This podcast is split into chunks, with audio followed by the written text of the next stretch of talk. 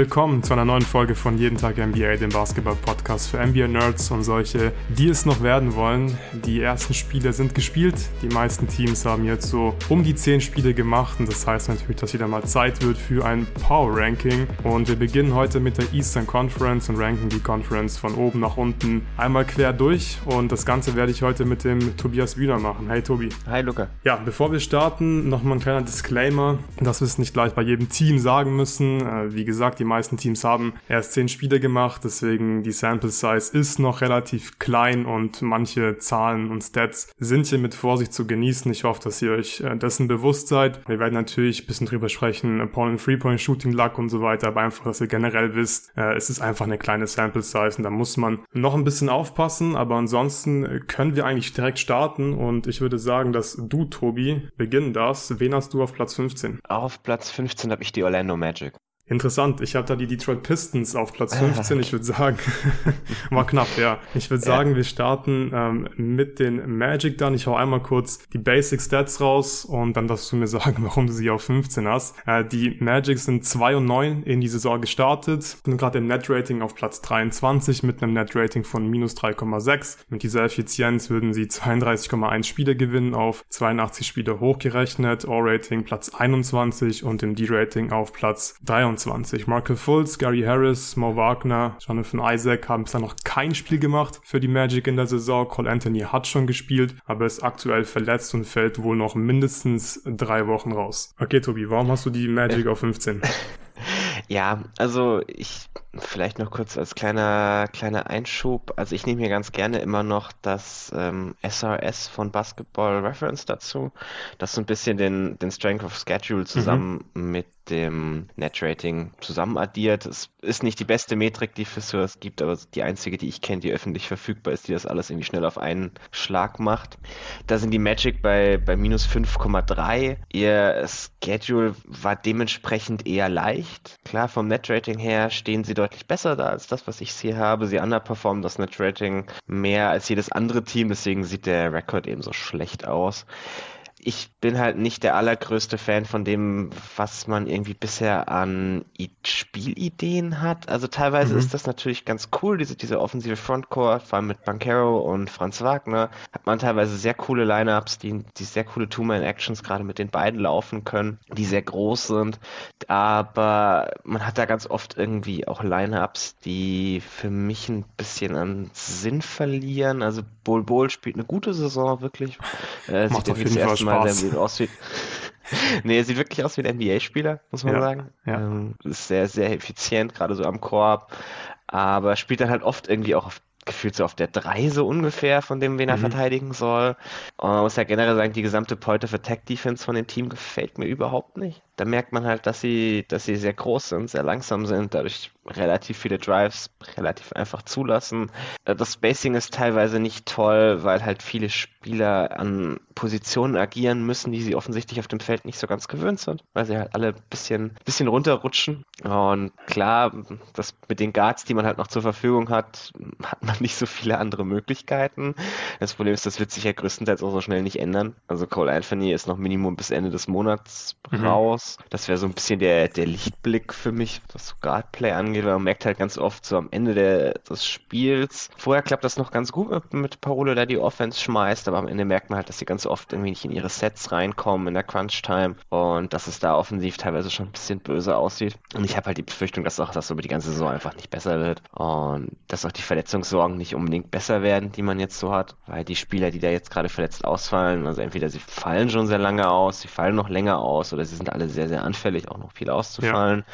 Also egal ob Falls, Isaac oder auch Cole Anthony inzwischen leider, muss man so sagen, sind, haben allesamt eine relativ lange Verletzungshistorie. Also mit denen würde ich auch nicht so wirklich rechnen. Mhm. Deswegen, ich gehe halt davon aus, dass die Magic auch eher nochmal so sagen, okay, wenn wir merken, ja, so Richtung Trade Deadline, wir underperformen unser Net Rating massiv, wir haben nochmal so eine richtig schön schlechte Saison, kommen wir nehmen nochmal einen ganz hohen Pick mit und dann nächstes Jahr, dann bauen wir quasi von dort aus auf, wo unser Net Rating ist, dann fangen sie ja an, bisschen Spieler zu schonen, ein bisschen zu traden.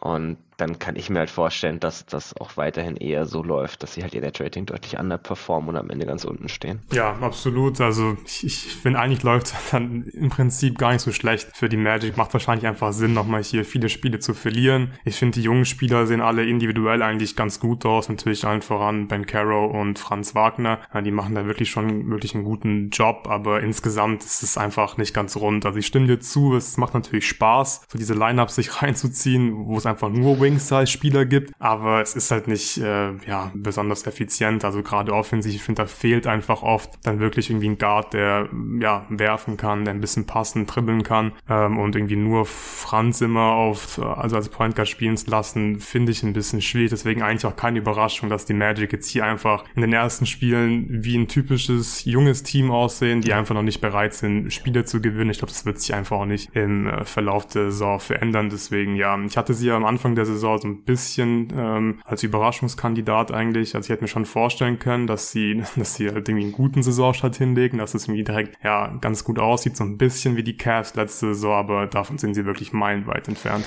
Ja, was, was ganz lustig ist, dass, also dass das passiert, obwohl Banquero eben so unfassbar stark spielt für den Rookie Creator. Also das mhm. war ja gerade so ein bisschen so der Gedanke, wenn er von Tag eins an so die erste Option sein kann, der ein bisschen die Offense hochzieht, dass dann der ganze Rest so ein bisschen in, in Linie fällt und dahin gehört, die Rollen spielen können, die sie halt spielen.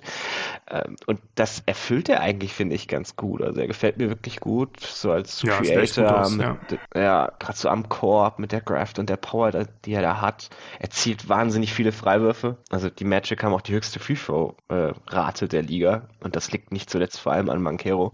Und, aber der ganze Rest kommt irgendwie nicht so wirklich rum im Spiel. Da merkt man halt dann ganz oft, dass es irgendwie doch noch an manchen Dingen ein bisschen mangelt. Ja, gut. Äh, ich glaube, wir sind uns im Großen und Ganzen einig, äh, was die Magic angeht. Ich bin mir auch ziemlich sicher, dass du dann auf äh, Platz 14 das Team hast, was ich auf Platz 15 habe. Ich habe da nämlich korrekt.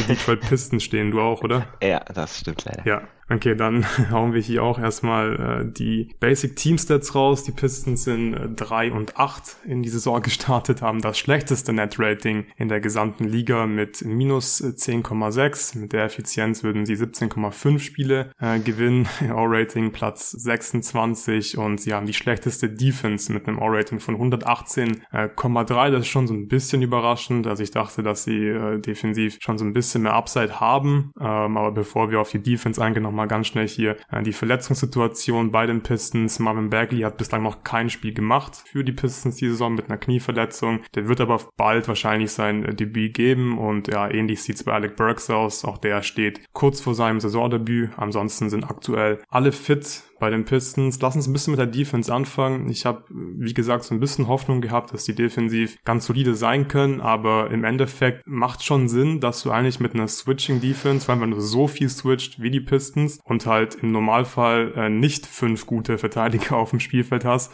dass es halt nicht so gut aussieht defensiv. Und das tut's gerade wirklich überhaupt nicht bei den Pistons und die haben sogar gerade noch Shooting Luck. Also die Gegner treffen gerade nur 34,7 Prozent ihrer Dreier. Äh, der, wird, der wird wahrscheinlich noch ein bisschen nach äh, oben gehen und dann würde die Defense vielleicht noch schlechter sein. Ja, also defensiv bin ich schon ziemlich enttäuscht. Wie siehst du das? Woran liegt's, Tobi? Ja, also es ist leider viel von dem, was ich in der Preview auch schon befürchtet hatte, wo das hinlaufen könnte. Es ist halt, wenn du eine Switching-Defense spielst und dahinter so gar keine ja. Help-Rotationen hast, also nicht wirklich Spieler hast, die das halt machen, die viel Raum covern können und auch es generell irgendwie komplett an den Prinzipien fehlt, also auch an dem Coaching fehlt für mich so ein bisschen. Also wo musst du hinten dran rotieren? Mhm. Dann fehlt es halt auch sehr schnell an defensiven Rebounding, weil dein Big ständig halt an den Perimeter geswitcht wird. Dadurch lässt du viele offensive Rebounds zu.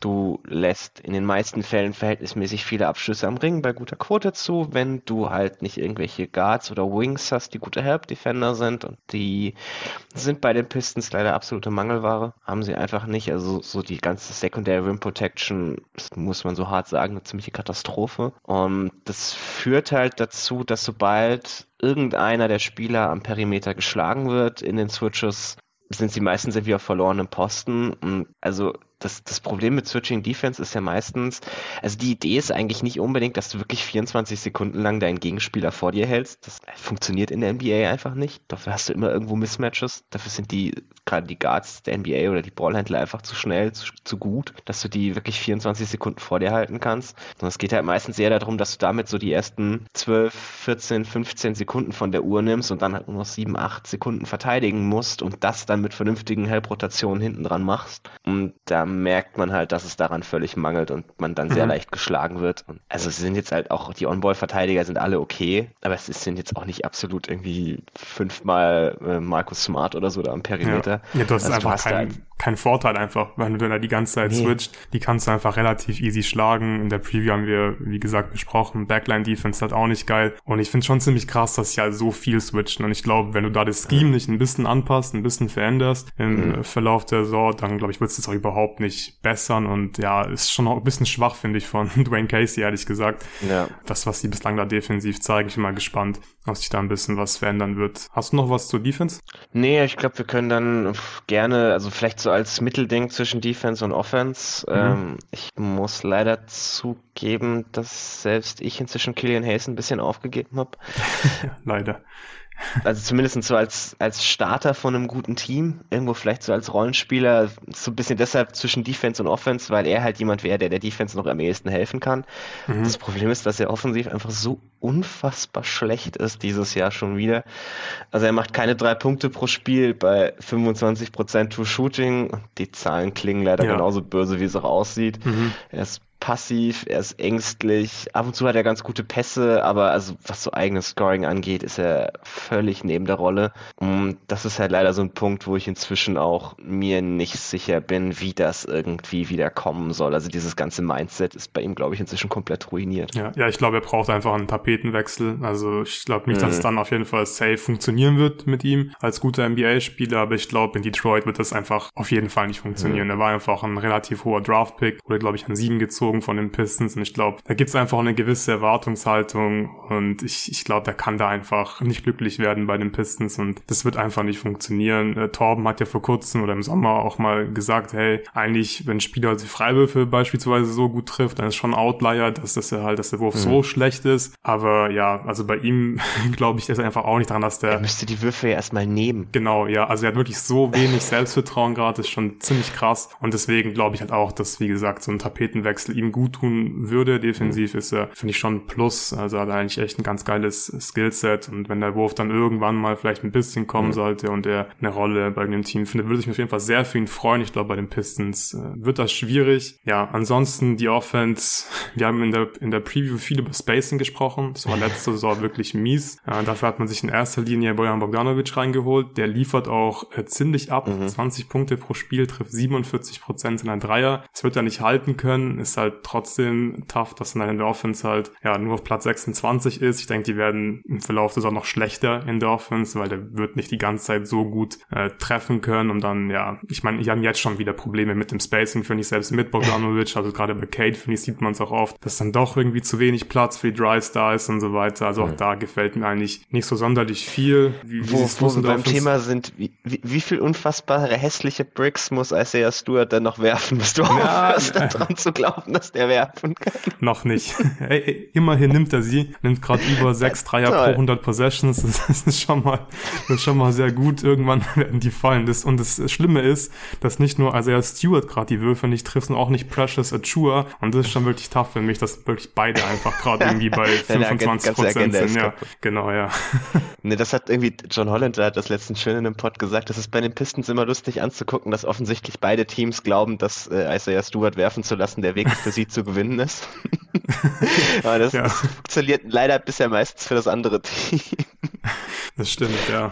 Aber was man, was man sagen muss, also ich finde das, also neben Kate finde ich das Spacing eigentlich meistens ganz okay. Ja, man muss Bank ja auch sagen, mit Kate schlecht. auf dem, ja, man muss auch sagen, mit Kate auf dem Feld ist die Offense ja eigentlich auch völlig okay. Also mhm. zumindest durchschnittlich, das ist ja immerhin schon mal was für so ein schlechtes Team. Das Problem ist halt, sobald er runtergeht, bricht er halt alles völlig zusammen. Also mit ihm ist die Offense ungefähr durchschnittlich ligaweit und ohne ihn sind sie halt 18 Punkte pro 100 Possession schlechter ja. offensiv. Und davon ist ein ganz, ganz großer Teil, dass Dwayne Casey halt auch immer noch irgendwie an seinen All-Bench-Lineups festhält. Bei einer Bank, die, ja, also einfach keine Creation oder sonst irgendwas hat. Das ist auch so ein bisschen, dass wieder, man vielleicht Killian Hayes auch wieder in Schutz nehmen kann, wenn man möchte. Dass halt die Lineups um ihn herum auch einfach wirklich eine Katastrophe sind, phasenweise. Da kannst du als einzelner Spieler gar nicht so viel für. Also ich verstehe nicht so ganz, was, was Casey davor hat, dass man da nicht mehr staggert, ein bisschen mehr irgendwie die Spieler verteilt. Das gerade so irgendwie, dass man Kate und Ivy vielleicht wenigstens konsequent staggert. Dann, mhm. dann hat es Ivy zwar ein bisschen schwer mit der Second Unit, aber dann kann er sich damit jetzt ein bisschen ausprobieren oder so. Ja. Also aber, mir, ah. mir gefällt das alles irgendwie nicht, was ich da sehe, ehrlich gesagt. Ja, also ich finde es eigentlich auch nicht geil, aber das Ding ist halt so, ich frage mich, ob ich, weiß nicht, lieber Kate mit Bench-Lineups sehen würde. Ich glaube, wahrscheinlich mhm. finde ich es sogar ganz cool, dass die Pistons einfach schlecht sind. Die sind einfach nicht tief genug, dass du halt viele gute Lineups bauen kannst und dann hast mhm. du halt mhm. wenigstens deine jungen Spieler in Lineups, wo du ein bisschen mehr Spacing hast. Also gerade gerade für Ivy, ich finde, da tut es sich auch so schon teilweise echt ein bisschen schwer mhm. äh, mit den Startern. Ich will gar nicht wissen, wie das aussehen würde, wenn er halt irgendwelchen Bench-Lineup spielen würde. Von daher vielleicht gar nicht so schlecht, dass, dass das Casey nicht staggert für die jungen Spieler zumindest. Aber ja, der Kader ist einfach, ist einfach nicht rund und die Pistons sind ähnlich wie die Magic, finde ich, einfach ganz offensichtlich noch nicht bereit, irgendwie hier hm. irgendwas mit dem Playen zu tun zu haben oder so. Ja, also vielleicht gerade, wo wir von Bojan Bogdanovic noch geredet haben, mhm. ich weiß gar nicht, ob wir das hier erwähnt haben hier im Pod. Seine, seine Extension äh, ist im zweiten Jahr ja tatsächlich quasi nicht garantiert, irgendwie nur so mit zwei Millionen. Und dann ja. finde ich den Vertrag plötzlich sehr, sehr angenehm, muss ich zugeben. Mhm. Weil das ist quasi irgendwie so eine Einjahresverlängerung. Da hast du ihn wahrscheinlich noch ziemlich genau der Qualität, die er jetzt gerade hat. Du hast selber die Optionalität, ob du ein zweites draus machen möchtest. Und also allein dafür ihm irgendwie dieses eine Jahr halt bezahlen zu müssen, finde ich dann eigentlich völlig in Ordnung. Ich fand es ganz interessant in dem Pistenspot von The Athletic, den man eigentlich auch nur empfehlen kann. Da meinte James Edwards, dass es wohl irgendwie vor dem Trade auch quasi schon feststand, dass er diese Extension haben möchte und dass das so ein bisschen die anderen Teams abgeschreckt hat, für ihn zu traden, weil die das wohl nicht wollten. Mhm. Fand ich so ein ganz interessantes kleines Nugget, das erklärt, warum der Gegenwert für ihn halt doch nicht so toll war, wie man vielleicht dachte. Ja, ja, also ich fand den Deal jetzt auch schon so gut, ähm, ohne diesen, diesen nicht fest garantierten ähm, Betrag im zweiten Jahr, also gerade auch so wie er jetzt halt gerade spielt, da, da hilft er eigentlich jedem mhm. Team, passt in jedes Team rein. Ja. Und ja, für dieses junge Pistons-Team eigentlich auch ganz nice ihn zu haben, dass du wenigstens ein bisschen Spacing hast. Ich glaube, wir haben schon während der Watch Party kurz äh, drüber gesprochen, mhm. aber ich glaube, sind mit den Pistons auch durch. Äh, ich hatte die Pistons auf Platz 15, du auf 14. Jetzt bin ich gespannt, wen du auf Platz 13 hast. Da habe ich die Charlotte Hornets. Ja, ich auch. ja, ich dachte schon, vielleicht hast du die Netz sogar schon auf 13. Den Talk können wir uns noch ein bisschen nicht, sparen, ja, zum Glück.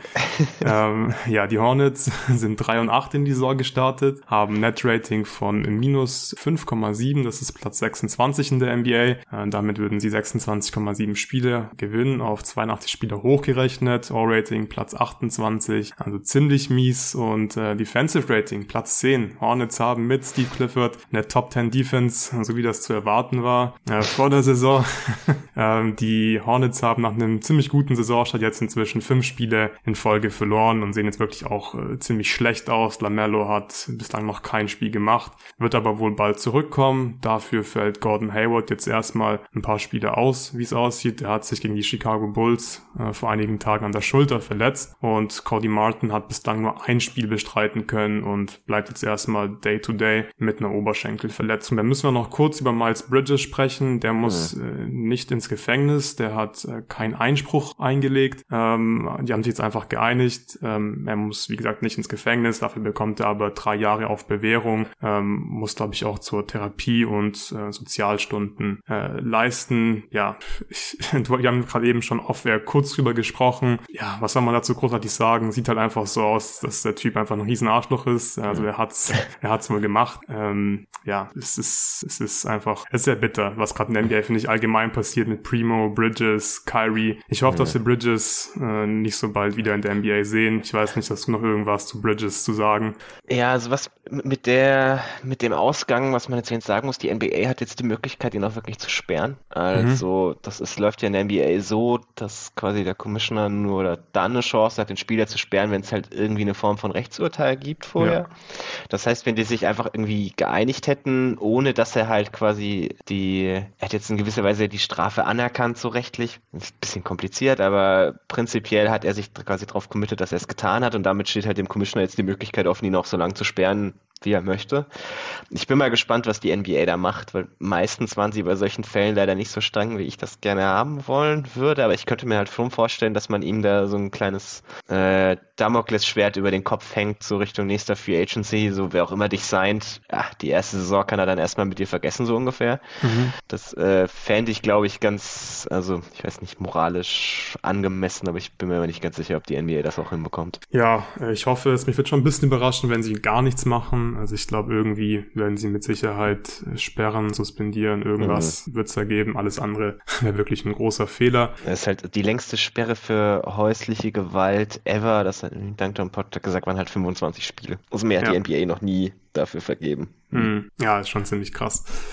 Ich hoffe, dass Bridges ein bisschen mehr Spiele bekommt. Ich würde sagen, äh, wir sprechen ein bisschen über Basketball. Ja, ähm, ja die Defense Top 10, äh, ich finde, das sticht so ein bisschen raus. Aber im Prinzip kann man das, finde ich, auch ziemlich schnell einfach erklären. Äh, die Hornets haben bislang wirklich äh, riesiges Glück gehabt, was die Opponent Three-Point Percentage angeht. Äh, die Gegner treffen nur 33 Prozent ihrer Dreier und das ist diesen Wert, den können sie auf gar keinen Fall halten. Da haben sie einfach Glück bislang gehabt. Ich glaube, die Defense, die kann vielleicht im Best-Case-Szenario irgendwie schon so annähernd mittelmäßig sein, weil sie halt auch Steve Clifford als Coach haben, aber das ist einfach ganz klar keine Top 10 Defense. Die letzten Spiele haben es auch gezeigt. Also ja, es war ein cooler Saisonstart, die haben ein bisschen Spaß gemacht, hatten ein paar coole äh, Stories mit äh, Dennis Smith Jr., der irgendwie wieder in der NBA ist und einen ganz guten Job gemacht hat, aber auch der sieht nicht mehr so gut aus in den ersten Spielen, zumindest offensiv ist er jetzt inzwischen bei unter 50% True Shooting angelangt. Die Defense ist ganz nice, aber insgesamt, ja, äh, da fehlt es einfach an äh, Rim Protection, da fehlt es an Point of Attack Defendern und ich sehe da wirklich keinen Weg, wie du wirklich eine Top 10 Defense hier mit diesem Spielermaterial äh, formen kannst. Siehst du das irgendwie anders, Tobi? Nee, also ich sehe das sehr ähnlich wie du. Man muss ja auch jetzt gerade sagen, Großteil davon, dass sie im Schnitt defensiv ganz gut sind, kommt halt auch davon, dass die Backup-Units gut aussehen. Mhm. Also Nick Richards und ja. JT4 haben beide überragende On-Off-Zahlen. Mit denen sieht auch die Rim Protection tatsächlich, finde ich, ganz okay aus. Also hätte ich Nick Richards vorher nicht zugetraut, muss ich echt zugeben. Der macht mhm. sich da wirklich gut dieses Jahr. Aber sobald halt die Starter drauf sind und gerade solange Plumlee spielt, sieht das nicht sonderlich toll aus. Und das wird sich halt, glaube ich, also ich sehe keinen Grund, warum sich das irgendwie ändern sollte. Und wenn sie dann die Dreier irgendwie so ein bisschen einholt, Lamelo, der zurückkommt, wird der Offense, wird der Offense sicherlich gut tun, aber der Defense glaube ich halt auch überhaupt nicht. Ja. Ich bin jetzt mal gespannt, wann der zurückkommt. Weil als jemand, der ihn in der jeden Tag NBA Fantasy League hat, weiß ich, dass es jetzt auch schon seit zwei Wochen heißt, dass er eigentlich diese Woche mal zurückkommen sollte. Wir haben den nämlich immer fleißig wieder aufgestellt, aber ja, irgendwie spielt er das ja trotzdem nicht. Ja. Äh, mal schauen.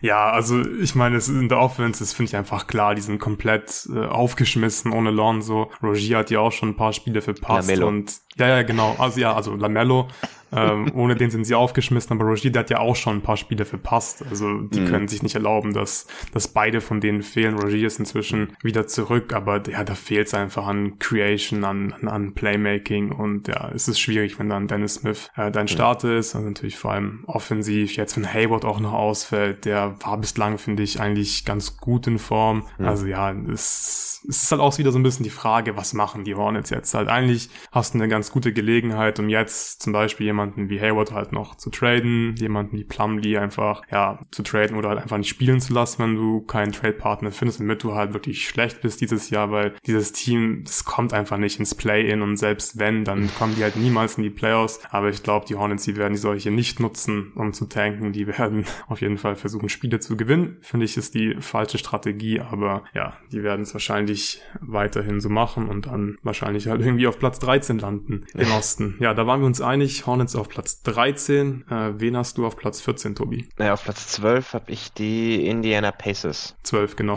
14 haben wir schon, 12, ja. Ich habe die Pacers eins drüber. Ich habe tatsächlich okay. die Brooklyn Nets auf Platz 12. Uh, also ich krass. kann dieses okay. Team einfach überhaupt nicht mehr einschätzen. Ich war eigentlich im Sommer, war ich eigentlich irgendwie noch so halbwegs optimistisch, was halt die Regular Season angeht, weil sie halt irgendwie schon auf dem Papier noch viel Talent hatten. Aber ich würde sagen, dazu kommen wir gleich. Und ich will erklären, warum ich die Nets auf Platz 13 habe. Aber lass uns zuerst über die Pacers sprechen. Die machen äh, bislang ja auch wirklich Spaß. Also vor allem ein Team, was man sich echt im League Pass äh, mhm. gerne mal geben kann, sind 5 und 5 in die Saison gestartet, haben also eine ausgeglichene Bilanz. Im Net Rating sind sie auf Platz 17 mit einem Net Rating von minus 0,4. Damit würden sie aktuell 40 Spiele gewinnen. Wenn man es auf die ganze, äh, 40 gewinnen, wenn man es auf die ganze Saison hochrechnet. Die Offense ist in der Top 10, sind Platz 8 mit einem O-Rating von 115,8 und die Defense ist äh, wie erwartet ziemlich schlecht. Die Rating von 116,2. Damit landen sie auf Platz 27. Äh, bevor wir über über die Performance der Pacers sprechen, noch kurz Injury News. Chris Duarte hat sich äh, verletzt, der ist umgeknickt und der wird jetzt erstmal vier bis sechs Wochen ausfallen. Ziemlich bitter für ihn. Ja, aber dann kann immerhin vielleicht Manic Matherin demnächst starten, noch mehr spielen. Dann sehen wir ihn zumindest ein bisschen häufiger. Wie gefallen dir die Pacers bislang, Tobi?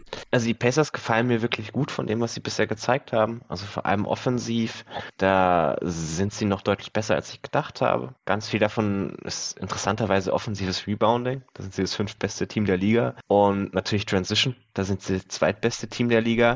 Ja. Den letzteren Teil hätte ich schon eher vorhergesehen. Du hast halt mit Halliburton einen Playmaker, der, der immer pusht in Transition. Du hast viele Spieler, die das auch machen können. Gerade so Benedict Matherin hat mir vor dem Draft auch sehr gut gefallen, weil er halt ein Spieler war, der immer in Transition geht, der ständig rennt, der immer irgendwie der Erste wieder in der Offense ist. Und das, das sieht man jetzt auch definitiv so in der, in der NBA wieder. Also ich muss gerade sagen, so die beiden Spieler, also Halliburton und Matherin sind so die, die mir eigentlich am besten gefallen. Halliburton spielt eine richtig starke Saison, hat jetzt endlich auch mal eine vernünftige Scoring-Usage, die, die überdurchschnittlich ist mit 24 Prozent und ist weiterhin halt überragend effizient bei 64 Prozent True Shooting. Die 48 Prozent Dreierquote wird wahrscheinlich ein bisschen runterkommen aber mir gefällt auch so der Drive und alles gefällt mir schon deutlich besser, muss ich zugeben. Also ich mhm. sehe ihn da als, als Scorer inzwischen viel besser, als ich jemals erwartet hätte. Also da habe ich mich definitiv geirrt. Und ist dann auch eine ganz nette Ergänzung mit Matherin, der halt sehr, sehr stark im Drive ist, der ständig an die Linie kommt. Also ja, ist krass, wie, viele, Rookie, wie viele Fouls er zieht. Er, also es sieht also schon echt gut aus. Für Rookies eigentlich extrem ungewöhnlich. Und wir haben jetzt so mit Bankero und Matherin gleich zwei solche Spieler. Also Matherin ist im 94. Percentile von der Anzahl der Würfe, bei denen er Freiwürfe zieht. Und das ist gerade so als Fit neben Halliburton, der was so Freiwürfe ziehen angeht, äh, zum Korb ziehen, sind halt immer noch seine Schwachpunkte eher. Und da ergänzen sich die beiden, glaube ich, super gut. Mhm. Ja, also ich habe es vor kurzem schon mal im Pod gesagt. Ich hatte Matherin bei meinen positiven Überraschungen drin, weil es einfach ungewöhnlich mhm. ist für einen Rookie halt so effizient zu sein ähm, in so jungen Jahren und wie du gerade schon gesagt hast, er zieht Fouls und ich finde, er, er, spielt einfach extrem abgezockt. Also ich habe jetzt auch vor kurzem wieder ähm, am Freitag, bevor ich schlafen bin, noch mal ein bisschen League Pass angemacht, unter anderem halt Pacers gegen Heat geschaut und der sieht einfach so abgezockt aus. Also wirklich wie so ein, mhm. wie so ein Wett, Pump Fakes, einfach schlaue, sch schlaue Plays in der Offense vor allem. Also ich finde, der sieht einfach nicht aus wie ein Rookie, der spielt nicht wie ein Rookie und das finde ich schon ziemlich geil. Die Pacers machen Spaß. Äh, du hast Transition Frequency schon angesprochen. Es ist oft so Teams, die halt mit so einer hohen Pace spielen. Ähm, den schaut man eigentlich in der Regel ganz gerne zu. Die nehmen auch viele Dreier, treffen diese gut. Auch dafür haben sie ja das passende Personal. Also Buddy Hield bislang auch ziemlich verrückt, was der so macht. Mhm. 19 Punkte pro Spiel, 42% Dreierquote und in 15 Dreier pro 100 Possessions. Also sobald er den Ball bekommt, lässt er eigentlich sofort fliegen. Gefällt mir ziemlich gut. Bin mal gespannt, was die Pacers jetzt halt machen, weil ich glaube, die haben tatsächlich das Potenzial dazu, ähm, ins Play-In zu kommen. Ich glaube, viel mehr ist nicht drin. Wahrscheinlich wäre es halt nicht so sonderlich sinnvoll. Wahrscheinlich wäre es halt sinnvoll, dass du Turner tradest, dass du Heal tradest. Ich bin mal gespannt, was die machen. Ich glaube, Rick Carla hat halt keinen Bock, irgendwie so ein Tanking-Team zu coachen. Also ganz offensichtlich ja nicht. Die Pacers äh, sind jetzt 5-5. Ähm, ja, Miles Turner, wie gefällt der dir bislang? Der zieht ja jetzt gerade auch unheimlich viele Freiwürfe auf einmal. Hat, glaube ich, gestern Nacht auch wieder elf Freiwürfe bekommen. Defensiv natürlich äh, ein Bonus. Was glaubst du, was mit ihm passieren wird? Ja, also man muss sagen, wenn die Pacers in der Besetzung zusammenbleiben würden, der sie jetzt gerade sind, würde ich sie auch deutlich besser sehen. Mhm. Ich glaube halt nicht wirklich, dass sie auf Dauer so zusammenbleiben. Turner gefällt mir eigentlich wieder ganz gut. Also vor allem defensiv. Die Pacers haben ja auch die niedrigste Quote der Gegner am Ring die sie zulassen. Und das liegt halt nicht zuletzt auch an, an Turner auf jeden Fall. Äh, sie lassen zwar dafür Unmengen an Dreiern zu, aber da, da kann er dann wieder ein bisschen weniger dafür.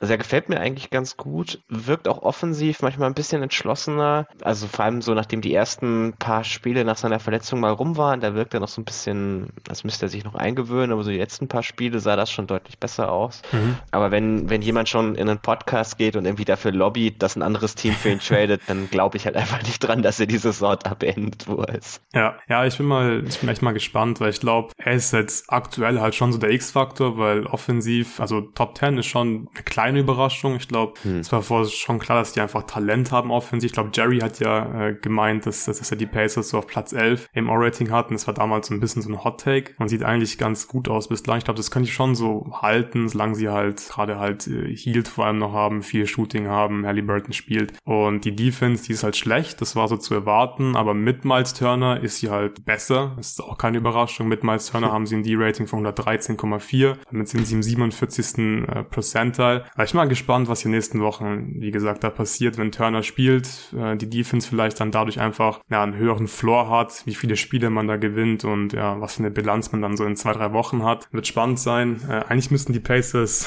ihn ziemlich schnell traden, äh, wenn sie, wenn sie versuchen wollen zu tanken, damit sie halt jetzt nicht irgendwie in Anführungszeichen zu viele Spiele gewinnen. Aber die Pacers, die machen Spaß äh, bislang. Das ist ganz cool, haben auch jetzt schon ja einen guten jungen Kern zusammen. Würde halt nochmal ein hoher Draft-Pick gut tun. Hast du noch irgendwas zu den Pacers? Nee, wir können gerne weitermachen. Okay, dann habe ich ja gesagt, dass ich die Nets auf Platz 12 habe. Da hattest du die Pacers. Wo hast du die Nets?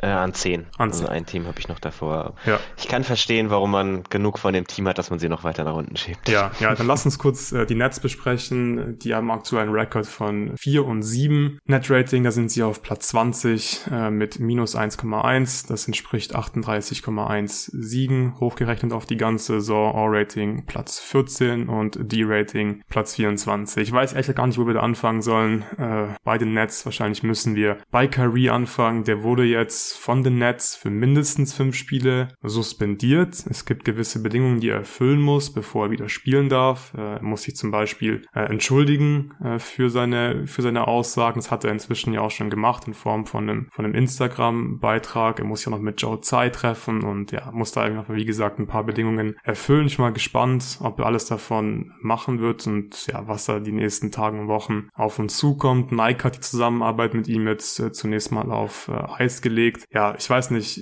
hast du noch irgendwas zu Kyrie? Ich habe mit Jonathan schon drüber gesprochen. Mhm. Es ist, also ich habe meine Meinung schon gesagt, aber mhm. du darfst gerne auch nochmal. Ja, also ich glaube, gerade die Leute, die im Supporter-Discord sind, ja, äh, kennen meine Meinung da inzwischen zu ausführlich. Also ich ja. habe ja die letzten Tage auch wirklich viel drüber diskutiert. Ja, also ich, ich bin es ehrlich gesagt ein bisschen leid mit mhm. ihm. Es ist auch, also ja, seine Entschuldigung ist ein erster Schritt, aber ich würde ihn gerne in einer Pressekonferenz sehen, wo er das genau. nochmal sagt und ja. auch auf Rückfragen reagiert. Weil solange du es nicht schaffst, bei einer Pressekonferenz, wenn man dich offen fragt, bist du antisemitisch, einfach Nein zu sagen, sondern irgendwas rumschwurbelst und nicht Nein sagen zu müssen, finde ich, ja, nee, danke. Ja, ähm, und auch, dass er jetzt halt diese Entschuldigung halt via Instagram veröffentlicht hat und es nicht gesagt hat. Und das Ganze auch erst passiert ist, nachdem er jetzt halt irgendwie suspendiert wurde mhm. oder kurz davor. Ich glaube, es hat auf jeden Fall was mit der Suspension halt zu tun, dass er sich jetzt entschuldigt hat. Also anscheinend, sobald er halt irgendwie sein, sein Geld verliert, ähm, ja, hat er sich irgendwie entschuldigt. Finde ich kein guter Look, weil er hatte einfach so oft die Gelegenheit jetzt, sich öffentlich während einer Pressekonferenz zu entschuldigen. Hat er nicht gemacht. Äh, Double Down, Triple Down ähm, hier bei seinen Aussagen, die er getätigt hat. Ich bin auch von KD ehrlich gesagt ziemlich enttäuscht, dass er jetzt irgendwie nochmal äh, so sinngemäß gesagt hat, äh, dass er nicht versteht, warum man ja so ein Ding draus machen musste und nicht einfach weiter Basketball spielen konnte. Also dass er nicht checkt, dass man nicht einfach nur leise sein kann und sich auf Basketball fokussieren kann. Nach den Aussagen von Kyrie äh, finde ich auch ein bisschen besorgniserregend und ich weiß nicht, also wer hätte vor der Saison gedacht, dass wir jetzt wirklich darüber sprechen, dass, dass Kyrie halt irgendwie irgendwie Antisemit ist anscheinend. Also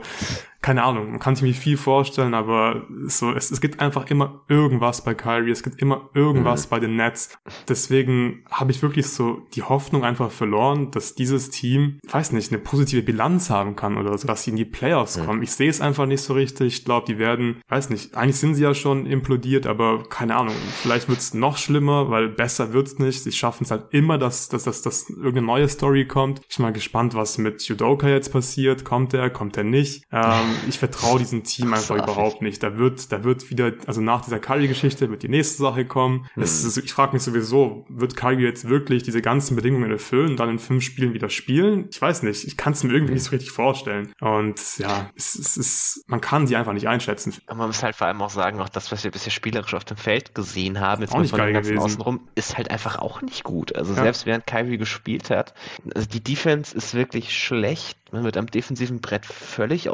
auseinandergenommen. Ben Simmons, also. Also, das ist krass. Also vor der Saison hat man vielleicht irgendwie gehofft, dass er so ein bisschen der, der Comeback-Player of the Year werden ja. kann. Stattdessen ist er halt der klare Frontrunner für den Most Disappointing Player, wenn ja, wir ehrlich sind. Auf jeden Fall. Also er kam jetzt heute Nacht irgendwie wieder, hat er wieder gespielt. Von der Bank. Kam von der ja. Bank, nachdem er fast in seiner Verletzung zurück war. Ich habe das Spiel jetzt ehrlich gesagt noch nicht gesehen, aber gerade mal kurz auf den Boxscore geguckt. Eins von drei aus dem Feld, zwei Punkte, zwei Assists, zwei Turnover, drei Fouls. Ja, Standard halt diese, diese Saison. Also ich meine, er, er legt gerade halt 5,6 Punkte im Schnitt auf, bei 45% ja. True Shooting und ganz ehrlich, ich bin jetzt kein großer Simmons-Believer vor der Saison gewesen, aber ich dachte halt schon, dass der gut verteidigen wird, dass er in der Offense halt so ein bisschen im Short Roll was machen wird, in Transition halt, ein paar Dunks mhm. haben wird, ein paar nice Passes spielen wird und dann in den Playoffs choken wird, aber halt in der Regular Season einen guten Job macht, dass er irgendwie ein Plus ist. Aber also ich weiß nicht, ich finde, er hilft halt im Netz an beiden Enden des Feldes nicht, nicht wirklich. Nee. Und das ist halt schon ziemlich krass. Also der Typ ist offensichtlich halt kein bisschen besser geworden. Er ist anscheinend schlechter geworden. Das war halt gar nicht so leicht, dass er sich jetzt irgendwie gar nicht weiterentwickelt, dass er einfach nicht auf das Niveau kommt, auf dem er halt schon mal war. Ich glaube, er war halt wirklich immer ein guter Regular Season Spieler und dass er jetzt so schlecht in der Regular Season spielt, das finde ich schon sehr, sehr besorgniserregend und keine Ahnung. Also warum sollte er jetzt auf einmal viel besser spielen? Also klar, er hat jetzt lange Zeit kein NBA Basketball mehr gespielt, aber dass er so schlecht aussieht, ich weiß nicht, dafür habe ich einfach keine Erklärung. Ich glaube, bei dem stimmt es einfach im Kopf gerade einfach nicht. Der hat einfach zu wenig Selbstvertrauen und ich weiß nicht, ob er das so schnell wieder in den Griff bekommt. Also in der Form hilft er den Netz auf jeden Fall nicht. Dazu ist er halt ständig äh, verletzt. Jetzt war es, glaube ich, das Knie, nachdem er mit dem Rücken Probleme hatte. Ist halt auch kein gutes Zeichen. Und ja, wenn dann halt Kyrie immer irgendeine Scheiße macht und nicht spielen darf und Ben Simmons so spielt, äh, wie er spielt, dann gibt's da eigentlich auch nicht mehr so viel abgesehen von KD, das jetzt wirklich äh, ein Plus ist in der NBA. Das also ist ja das, das, ist ja das Traurige. KD spielt eigentlich eine relativ krasse Saison. Ja. Also er legt 31 Punkte pro Spiel auf bei 64 Prozent für Shooting. Also es gibt Unmengen an MVPs, die schlechtere Zahlen hatten. Mhm. Und das hilft dem Team halt trotzdem irgendwie nicht so wirklich Spiele zu gewinnen. Also klar, sie sehen jetzt gerade, was so den Rekord angeht, noch ein bisschen schlechter aus, als sie wirklich sind. Also gerade wenn man sich so SAS anguckt, da sind sie bei plus 1,7. Also ihr Schedule war relativ hart, aber ich, also ich kann mir halt irgendwie auch nicht vorstellen, dass das Team jetzt plötzlich so einen großen Push macht und anfängt, einen Haufen Spiele zu gewinnen. Und solange das nicht passiert, da sind wir dann bei dem, was erst Jonathan, glaube ich, in eurer Answering Machine so ein bisschen als Hot Take gebracht hat. Ich glaube auch nicht, dass KD die Saison in Brooklyn beendet. Hm, ich glaube es inzwischen auch nicht weil in der Richtung Trade Deadline sich umguckt und sein Team irgendwie so, keine Ahnung, fünf Games unter 500 ist, da sagt er sich doch auch, ey, was, was soll ich hier? Ihr wolltet mich im Sommer schon nicht traden, jetzt wird es aber langsam mal wirklich Zeit. Äh, ab dafür bitte. Ja. Also ich kann ihn dann auch ehrlich gesagt inzwischen halt zu gut verstehen. Ich hätte auch keinen Bock mehr darauf. Ja, aber ganz ehrlich, so richtig viel Mitleid habe ich halt nicht, weil, also, wie gesagt, ja. diese Aussagen jetzt hier mit, ja, ähm, lass mal einfach Basketball spielen und dann vor allem, ich meine, er ist halt auch selbst dran schuld. Ich meine, er wollte die Andre Jordan Abend hier haben. Er hatte Bock mit Kyrie Irving Basketball zu spielen. Ähm, ich weiß nicht. Also ich finde es schade, dass, dass ein Spieler in seinem Alter, der halt noch auf so einem hohen Niveau zockt, jetzt einfach in Brooklyn spielt, die halt einfach gar keine Chance haben, in den Playoffs irgendwas zu machen. Aber mein Mitleid hält sich einfach in Grenzen, weil er ist halt zum großen Teil für nicht selbst schuld. Aber ich denke, mhm. auch aus Sicht von, von, von den Nets wäre es eigentlich wirklich der richtige Move, kompletten Reset zu machen. Mhm. Trade KD, Kyrie kannst du nicht traden. Kyrie würde ich wirklich einfach einfach, waven. So, der hat eh nur noch ein Jahr, ein Jahr Vertrag, also so, du wirst ja, ihn, schickst, du, schickst ihn du wirst ihn eh nicht, ja, schickst ihn nach Hause, Waves, was auch immer, so einfach nicht mehr, nicht mehr kommen. Es bringt eh nichts.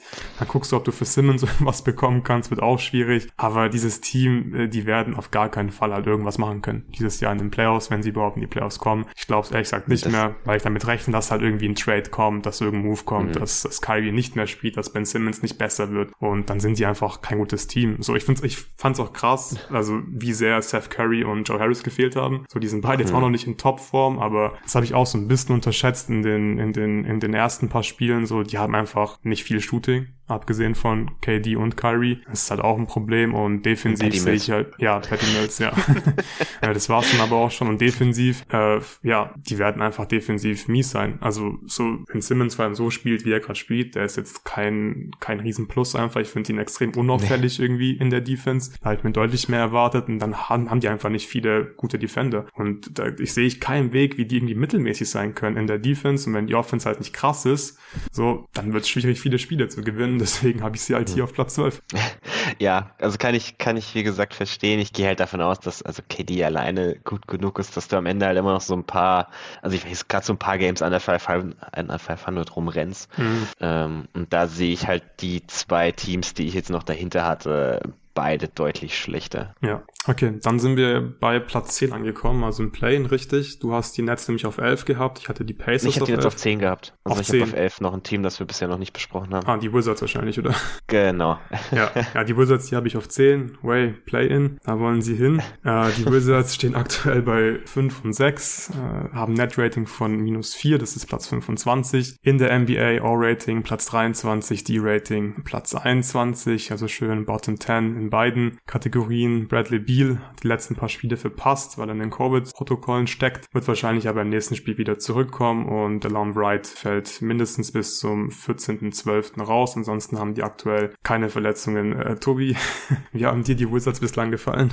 Also ich muss zugeben, teilweise gucke ich sogar tatsächlich ganz gerne Wizards-Spiele.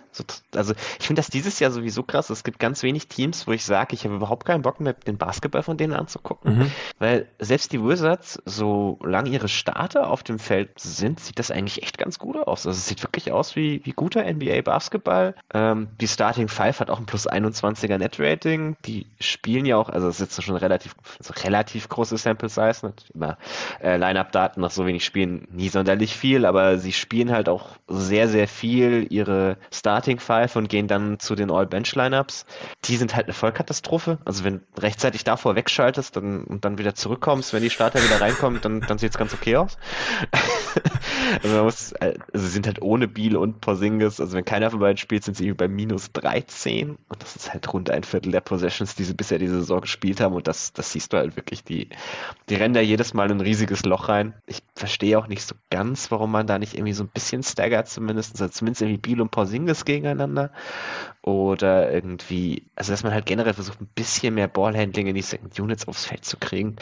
Das sieht leider gar nicht gut aus, aber ansonsten muss ich sagen, also selbst, also diese, diese Kombi, Beal, Porzingis, Morris, auch Kuzma, finde ich, spielt wieder eine ganz gute Saison. Kann man sich eigentlich schon tatsächlich ganz gut angucken. Ja, es sind halt einfach solide, finde ich. Also, es sind solide, mhm. aber es sind halt nirgends richtig gut. Auch ja. wenn die Starter halt gut zusammen funktionieren. Das war ja auch so ein bisschen zu erwarten. Das ist eigentlich eine ganz nice äh, Starting Five. Aber ich weiß halt nicht, wie dieses Team an irgendeinem Ende des Feldes irgendwie wirklich gut sein soll. Also es sind einfach offensiv. Da, da fehlt es einfach an Firepower. So Bradley Beal. Ähm, finde ich jetzt auch nicht so super überzeugend, was er bislang macht. Also es ist halt einfach nicht auf irgendwie Superstar-Niveau meiner Meinung nach. Von Porzingis, ja, ist eigentlich ganz solide, finde ich. Aber der bekommt halt den Ball und wirft so viel mehr kann der halt irgendwie auch nicht machen. Ähm, so braucht keine Post-Ups oder so von Brazingis. Ist halt nice für Spacing, dass du ihn hast, aber es reicht halt trotzdem nicht für eine Top 10 Offense irgendwie und ja, defensiv äh, geht's halt irgendwie auch nicht in Richtung Top 10, kann ich mir mhm. überhaupt nicht vorstellen. Die sind halt irgendwie tief wieder auf eine Art, aber die ganze Tiefe bringt halt irgendwie nichts, wenn, wenn du halt nichts richtig, richtig gut als Team machst und es war ja letzte so einfach schon so ein bisschen, ich glaube, das wird halt sich dieses Jahr auch nicht großartig ändern. Ich stimme dir zu, es gibt wirklich äh, wenig Teams, äh, die, auf die ich dieses Jahr keinen Bock habe, die ich mir nicht angucke. Ähm, aber ist wirklich so oft, entscheide ich mich einfach gegen die Wizards, beziehungsweise es gibt einfach selten Szenario, wo ich mir denke, wenn es eine gute Auswahl gibt, jetzt schaue ich mir das Wizards-Spiel an. Äh, ich finde die einfach sehr langweilig und die, Richtung ist halt einfach auch so, es ist... Das ist halt mehr so das Problem. Es weiß, es weiß jeder, dass das strategisch einfach nirgendwo hinführt. Play und dann, dann gehst du nach Hause, äh, Bradley Beal bekommt seine Kohle und das finde ich einfach alles irgendwie sehr, sehr langweilig. Aber ja, ich glaube, so Play-In ist auf jeden Fall machbar für die Wizards. In diesem Osten, äh, du hast sie auf 11, ich habe sie auf 10 gehabt. Dann sind wir jetzt bei Platz 9. Genau. Ja, wen hast da du auf 9? habe ich die New York Knicks. Mhm. Ich habe die Bulls auf äh, okay. Platz 9, die Knicks habe ich auf, hab ich auf äh, Platz 8. 8. Also Dann lass uns zuerst, genau, lass uns zuerst die Bulls machen. Ja, die Knicks, du hast die Knicks auf 9 gehabt. Ähm, die stehen aktuell bei einem ausgeglichenen Rekord von 5 und 5, Net Rating von 0,3. Damit sind sie auf Platz 15 in der NBA und würden 41,8 Spiele gewinnen. All-Rating sind sie auf Platz 15, im D-Rating auf Platz 17, also einfach sehr, sehr mittelmäßig äh, in allen Kategorien. Äh, spiegelt ja auch der Rekord. Äh, wieder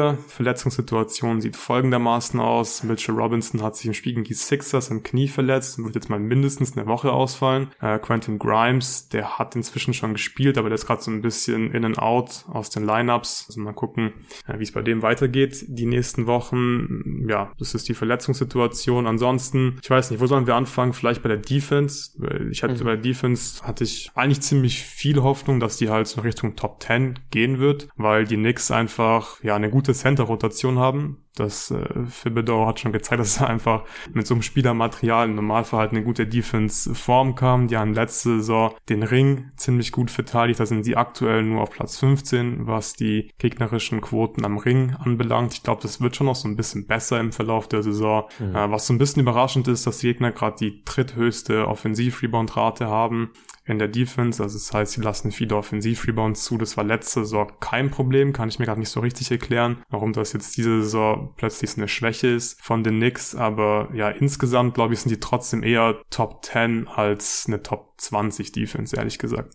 Wie siehst du das? Ja, also ich muss sagen, ich habe dieses Jahr mit den Schemes, die sie spielen, teilweise ein bisschen Probleme. Also sie, sie helfen sehr, sehr viel gegen Drives, also gerade so am mhm. Nail, aber ohne jemals wirklich Pressure auf den Ballhändler auszuüben. Das, das finde ich ein bisschen problematisch. Also so gerade bei so Teams, wie den Raptors zum Beispiel, die machen das ja auch wahnsinnig viel, dass sie so irgendwie am Nail helfen, Drive, aber die üben dann damit halt sehr, sehr viel Druck auf den Gegenspieler aus, forcieren auf die Art und Weise Turnover und dann, dann geht die Rechnung da so ein bisschen auf. Die Knicks kriegen da irgendwie nicht so wirklich Zugriff auf den Gegner, forcieren dann auch kaum Turnover, also sind sie irgendwie Platz 28 in der Liga defensiv. Und das Problem ist, das führt halt dazu, dass du sehr, sehr viele leichte Kickouts spielen kannst und relativ leichte Dreier für deine Rollenspieler generierst, weil irgendwoher muss die Hilfe halt herkommen. Und wenn du dann keinen Druck auf den Ball hast, sind die Pässe halt auch relativ einfach, also zumindest für NBA-Ballhändler-Verhältnisse relativ einfach. Und das führt halt dazu, dass die Gegner ein sehr hohes Dreiervolumen haben, also sie geben die zweitmeisten Dreier ab. Ähm, und das Problem, also man hat das in mehreren Spielen gesehen, als zum Beispiel so Kevin Love von den Cavaliers, der gegen sie halt komplett heiß gelaufen ist, weil er einfach einen Dreier nach dem ja. anderen bekommen hat, den sie überhaupt nicht verteidigen konnten. Oder auch das Spiel gegen Boston, die einen neuen Dreierrekord aufgestellt haben, das kam auch nicht von irgendwoher. Das ist halt, glaube ich, so ein bisschen so ein strukturelles Problem, wo man, glaube ich, auch ein bisschen mehr dahin gehen muss, dass, also, dass man entweder sagt, okay, wir verteidigen wirklich so aggressiv gegen Drives, dann aber bitte auch wirklich auf den Mann drauf. Oder dass man halt sagt, man vertraut mehr darauf, dass man sowas Tour und Tour verteidigen kann, dass man sagt, wir haben einen starken Rim Protector dahinter stehen. Wenn der Drive dahin kommt, dann, dann soll der erstmal den Korb beschützen. Da brauchen wir nicht noch eine Hilfe mehr dafür. Also ich habe ganz oft das Gefühl, dass man sich da selbst in, in Rotationen bringt, dass man immer so ein bisschen late ist, weil man halt nie so wirklich Zugriff hat. Und das halte ich für relativ gefährlich. Also ich glaube, da muss Tipps noch ein bisschen nachjustieren. Ja, ja, sehr gute Punkte. Ich glaube, das wird er schon hinbekommen. Wahrscheinlich würde ich wirklich nicht mehr ganz so aggressiv verteidigen und helfen, weil Rim Protection, die ist ja eigentlich gut. Also ich glaube, man sollte da wieder sich ein bisschen mehr drauf fokussieren, dass man, dass man einfach die Würfe am Ring Ring gut verteidigt und dann eben nicht so leichte Dreier hergibt. Ich glaube, dann, glaube ich, hast du auch wieder eine ziemlich solide Defense. Die Halfcourt-Defense, die ist aktuell auf Platz 5, sieht eigentlich äh, ganz gut aus. Also, wie gesagt, ich denke, da ist ein bisschen mehr drin. Äh, die Offense, da habe ich sie eigentlich so eingeschätzt vor der Saison, mittelmäßig im besten Fall. Aktuell sind sie, wie gesagt, auf äh, Platz 15. Die spielen mit einer ziemlich hohen Geschwindigkeit. Das ist, äh, finde ich, in vielen Spielen sehr auffällig gewesen. Gerade im Spiel gegen die Cavs, was du gerade eben schon erwähnt hast, da ging es wirklich hoch und runter. Und insgesamt sind die Knicks gerade auf Platz 3, was die Transition Frequency angeht. Das Problem ist halt leider überhaupt nicht effizient in Transition. Mhm. Das würde Offense gut tun, wenn man halt mehr aus diesen Transition-Gelegenheiten macht. Kriegen sie aktuell noch nicht so richtig hin. Ähm, ja, ich finde ansonsten ist halt super auffällig, dass, dass, dass der Fit mit Randall und den Startern oder eigentlich mit Randall und also generell mit Randall einfach nicht gut ist, genau, mit jedem. Äh, vor allem wenn Randall gegen Starter spielen muss. Es gibt einfach wenig Platz, er ist nicht effizient, äh, er kreiert einfach vor allem keine Vorteile für andere Spieler. Und du hast gerade eben schon gesagt, klar, so Line-Up-Stats äh, muss man ein bisschen mit Vorsicht genießen, weil die Sample wirklich sehr, sehr klein ist. Aber mit Brunson haben sie ein O-Rating von 118, wenn er auf dem Feld ist und ein Net-Rating von plus 3,7 und wenn Brunson ohne Randall auf dem Feld ist, dann haben sie ein Net-Rating von äh, plus 23,7 und eigentlich gefällt mir Brunson wirklich sehr, sehr gut bislang. Ich finde, der tut diesem Team hm. wirklich gut. Er ist natürlich, äh, wie erwartet, nicht mehr so effizient wie bei den Mavs, weil er jetzt eine andere Rolle hat. Aber ich glaube, man könnte eigentlich wirklich äh, ganz solide Lineups halt aufs Spielfeld stellen. Man hätte ein besseres Spacing, wenn man halt nicht Julius Randall in diesen Lineups hätte. Aber ist klar, also du wirst ihn auf jeden Fall spielen lassen, beziehungsweise Phipps wird ihn auf jeden Fall spielen lassen. Aber ja, da ist einfach wirklich nicht mehr drin als eine mittelmäßige Offense, meiner Meinung nach. Ja, also sehe ich relativ ähnlich. So diese Efficiency in einer Transition ist, glaube ich, ein Stat, der der sich eher noch ein bisschen normalisiert. Also das ist meistens nichts, das irgendwie ein systematisches Problem ist, sondern das ist einfach, es ist früh in der Saison, da hast du noch so ein bisschen ja, Schwankungen drin. Deswegen glaube ich schon, dass sich das ein bisschen normalisieren wird und das wird der Offense dann definitiv gut tun. Mhm, ja. Und wenn man dadurch dann noch ein bisschen mehr rausholen kann, dann ist man, glaube ich, offensiv schon besser, als ich vor der Saison erwartet hätte. Und ähm, klar, man hat so ein bisschen halt diese strukturellen Probleme, die der Kader halt hergibt. Man, man generiert zu wenig Dreier. Man hat dieses, dieses ewige Randall-Problem so ein bisschen, aber wenn man ihn rausnimmt, also bei aller Liebe, Obi Toppin ist auch nicht die Lösung. Äh, da, also da hast du so ein bisschen strukturelle Probleme, die aber, also wie gesagt, solange man sich offensiv ungefähr da halten kann und dann defensiv ein bisschen besser wird, ist das, glaube ich, für die Knicks dieses Jahr schon ordentlich, äh, echt eine ganz ordentliche Saison. Mhm, ja, also ich glaube, die Playoffs sind auf jeden Fall drin. Eine Playoff-Runde zu gewinnen ist defini de definitiv nee. nicht drin. Aber ja, ich finde, sieht halt echt blöd aus, dass sie nicht für Donovan Mitchell getradet haben. Mhm. Aber ja, das Thema haben wir jetzt schon ausführlich hier im Pod besprochen. Du hattest die Knicks auf neun, ich hatte sie auf acht. Kommen wir zu den Chicago Bulls. Bulls, die du auf 8 hast. Ich habe sie auf 9 gehabt. Die Bulls stehen aktuell bei dem Rekord von 6 und 6, also auch bei einer ausgeglichenen Bilanz. Net-Rating von 2,1. Damit haben sie das 12 beste Net-Rating in der NBA und würden 46 Spiele gewinnen mit dieser Effizienz. All-Rating belegen sie momentan Platz 18 und im D-Rating sind sie auf Platz 6, überraschenderweise. Äh, bevor wir sprechen, äh, wie es dazu kommen konnte bislang, kurz nochmal Injury-Updates bei den Bulls. Äh, Lonzo ist nach seiner Knie-OP immer noch nicht fit. Es gibt auch kein Timetable äh, für sein Comeback. Aber Billy Donovan hat vor paar Tagen gemeint, dass er irgendwie sehr optimistisch ist, was Alonsos Rückkehr angeht. Würde mich sehr freuen, wenn wir ihn bald wieder auf dem Spielfeld sehen. Ich glaube, er würde diesem Team wirklich äh, sehr, sehr gut tun und weiterhelfen. Andre Drummond hat jetzt ähm, sechs Spiele wegen einer Schulterverletzung verpasst, sollte aber bald wieder zurückkommen und Kobe White steht aktuell wegen einer Verletzung am Oberschenkel nicht zur Verfügung. Ich würde sagen, wir starten mit der Defense, weil das finde ich schon ziemlich überraschend, dass sie hier auf Platz, auf Platz 6 aktuell sind. Klar, Small Sample Size und so, aber was halt heraussticht, ist, dass sie viele Turnover forcieren. Sie forcieren mhm. gerade fünf meisten Turnover in der gesamten NBA und ja, ich finde, man sieht einfach, dass ihnen Caruso halt extrem gut tut, ja. spiegeln auch so ein bisschen die Zahlen wieder. Sie haben mit Caruso auf dem Feld ein D-Rating von 105,2 und ohne ihn halt 114,9. Das ist dann schon äh, deutlich schlechter und ja, Caruso hat hier auch einen On-Off-Wert von 17,7. Also er ist eigentlich wie letzte Saison ist er halt so wichtig für die, für die Defense. Also ohne ihn äh, läuft es einfach nicht in der Defense. Und es lief ja vor allem letzte Saison wirklich richtig gut mit Lonzo und Caruso. Deswegen äh, bin ich auch sehr pessimistisch einfach, was die Bulls angeht. Äh, ich glaube, sobald Caruso mal irgendwie Spiele verpasst, äh, dann, dann wird's wirklich äh, schwierig. Äh, Tobi, ist dir noch irgendwas aufgefallen hinsichtlich der Defense, warum das gerade so gut läuft? Ja, es ist definitiv überraschend. Sie lassen eben auch sehr, sehr wenig Offensiv-Rebounds zu, sind da relativ konstant zuzumachen. Äh, ich kann mir nicht ganz vorstellen, dass sie das halten können. Also allein schon deshalb, weil sie auch sehr, sehr viele Abschlüsse am Korb zulassen, wie eigentlich seit Jahren immer.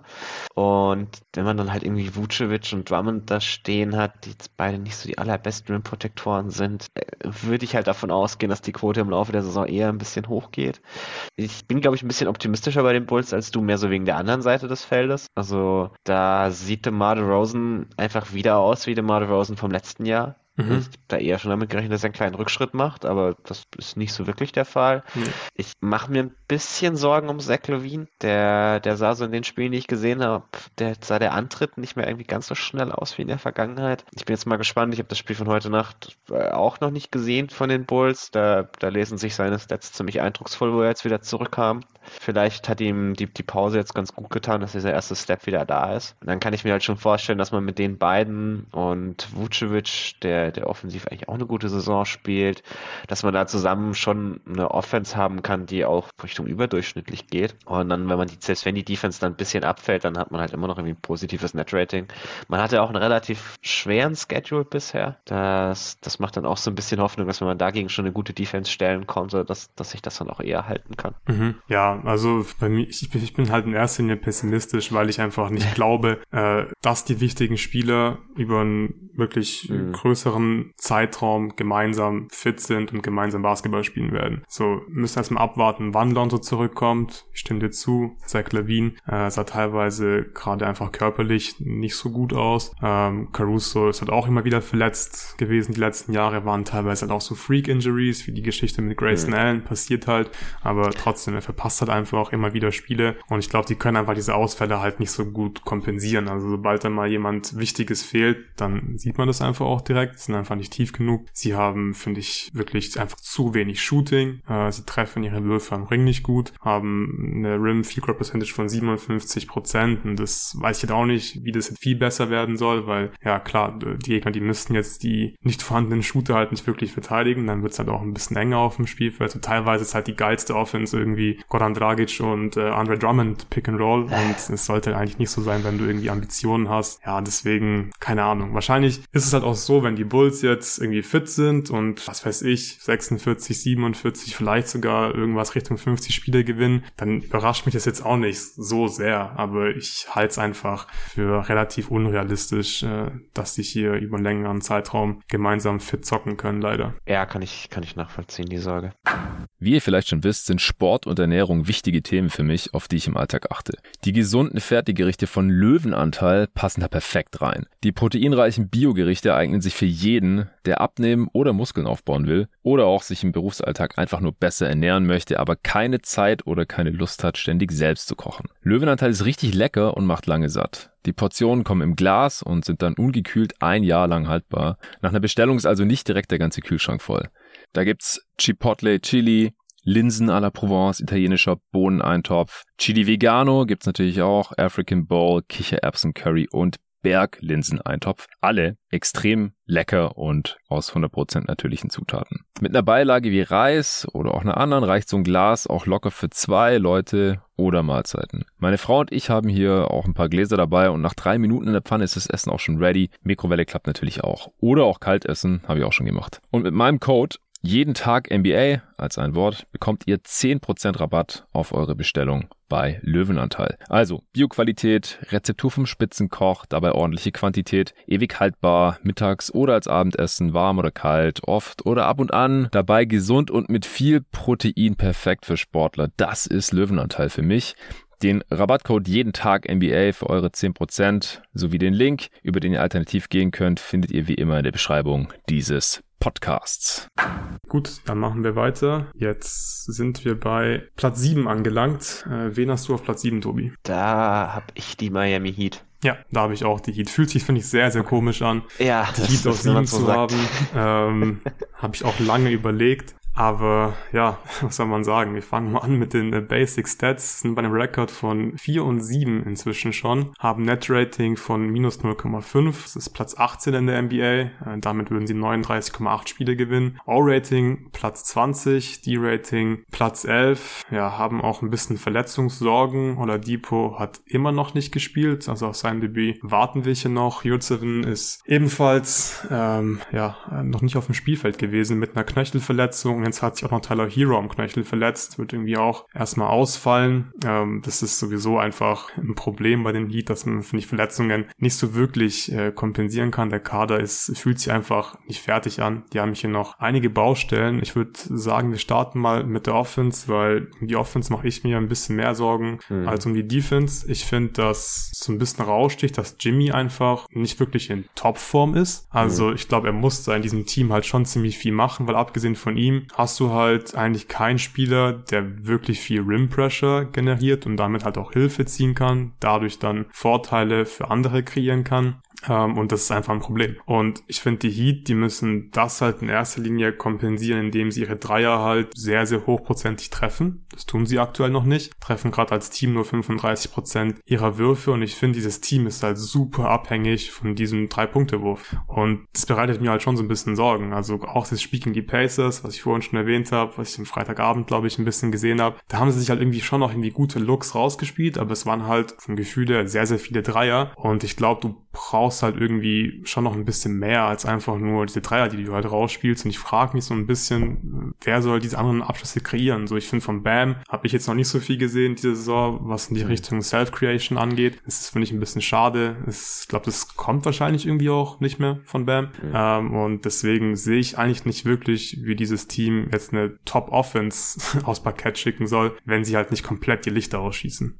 Ja, man baut da halt immer irgendwie ein bisschen drauf, dass das Bolster schon irgendwas zusammenschemt, mhm. was dir dann irgendwie einfache Dreier am Ende generiert. Äh, das funktioniert für die so also relativ gut eigentlich sogar. Also sie kriegen relativ viele Eckendreier, ja. die, die sie halt gerade so aus, aus so Schemes-Sachen rausholen. Das alleine, man merkt halt, dass das einfach ein bisschen zu wenig ist. Und ja, so ein bisschen nicht, an, der, an, äh, an der High-End-Creation fehlt, ein bisschen am Spacing teilweise mangelt. Wie du richtig gesagt hast, es, es fehlt der Rim Pressure derzeit. Weil Jimmy selber ist halt auch meistens nicht so der Typ so Kopf runter und dann bis zum Korb, sondern halt mehr so ein bisschen Finesse. Ja, Kopf runter und ab zur Freiwurflinie. Ja. ja, genau. Also es ist mehr, mehr so das. Klar, er spielt auf die richtigen Pässe irgendwie vorher. Ähm, bringt ja die Defense schon in Bewegung, so ist es nicht, aber ist halt jetzt nicht ähm, so dieser Ja-Janis-Typus, der, der halt immer irgendwie am Korb ist. Und da merkt man schon, dass es irgendwie so ein bisschen an allen Ecken und Enden ein bisschen hapert. Man, man lässt halt auch viele, relativ viele Spieler spielen, die jetzt irgendwie, ja, nicht, nicht so toll sind offensiv, die halt irgendwie so, ja, so lala Rollenspieler sind, wenn man es wenn irgendwie gemein sagen möchte. Aber die man halt in der Rotation gerade braucht. Also es fehlen dieses Jahr noch so ein bisschen diese, diese Typen, wo man sagt, ah, da hat Miami mal wieder jemanden gefunden, der jetzt riesig was beiträgt. Das, das ist dieses Jahr alles nicht so extrem. Und da muss man halt leider schon sagen, dass der Kader jetzt offensiv, also rein, wenn man sich das Talent anguckt, das sie haben und sich dann überlegt, dass Kyle Lowry halt auch wirklich keine gute Saison spielt, ähm, dann, dann ist es halt nicht so viel mehr als das, was sie jetzt gerade offensiv sind, glaube ich. Und da habe ich dann auch schon massive Zweifel. Deswegen habe ich es jetzt auch relativ weit runtergeschoben, weil ich glaube eigentlich schon definitiv an ihre Defense. Ja, also wenn Bam spielt, glaube ich auch an ihre Defense. Ja.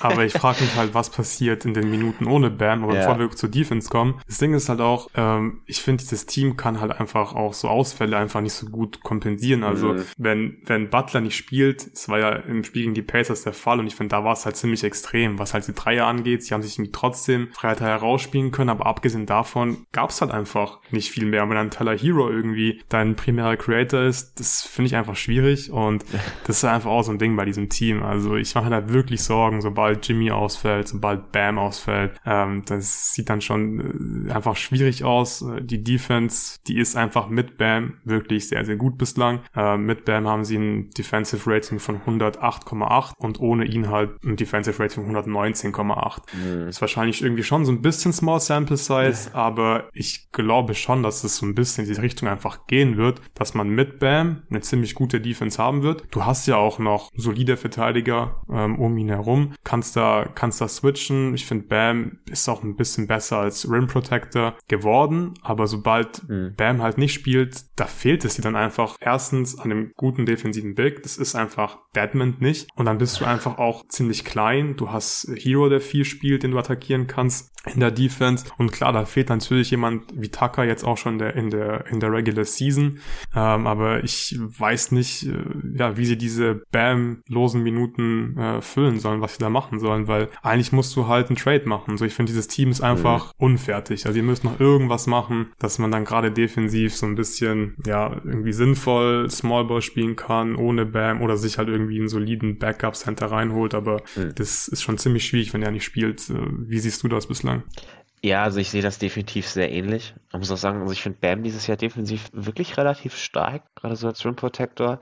Äh, ich glaube, der Teil, wo ich ein bisschen widersprechen würde, ist halt, wie schwer es ist, diese Lücke zu füllen, weil das ist, glaube ich, per Trade schon eher relativ einfach. Also einen, einen Backup-Big zu finden, der dich in irgendwie so 12 bis 15 Minuten pro Spiel nicht killt, wie Statman halt gerade tut oder wie es ihre Smallball-Lineups gerade tun, das, das findet man schon. Das kriegt man meistens irgendwie, wenn man größere Trades macht, teilweise irgendwie so mitgeworfen. Also ich kann mir schon vorstellen, dass man das, dass man das Loch eigentlich relativ locker füllen könnte.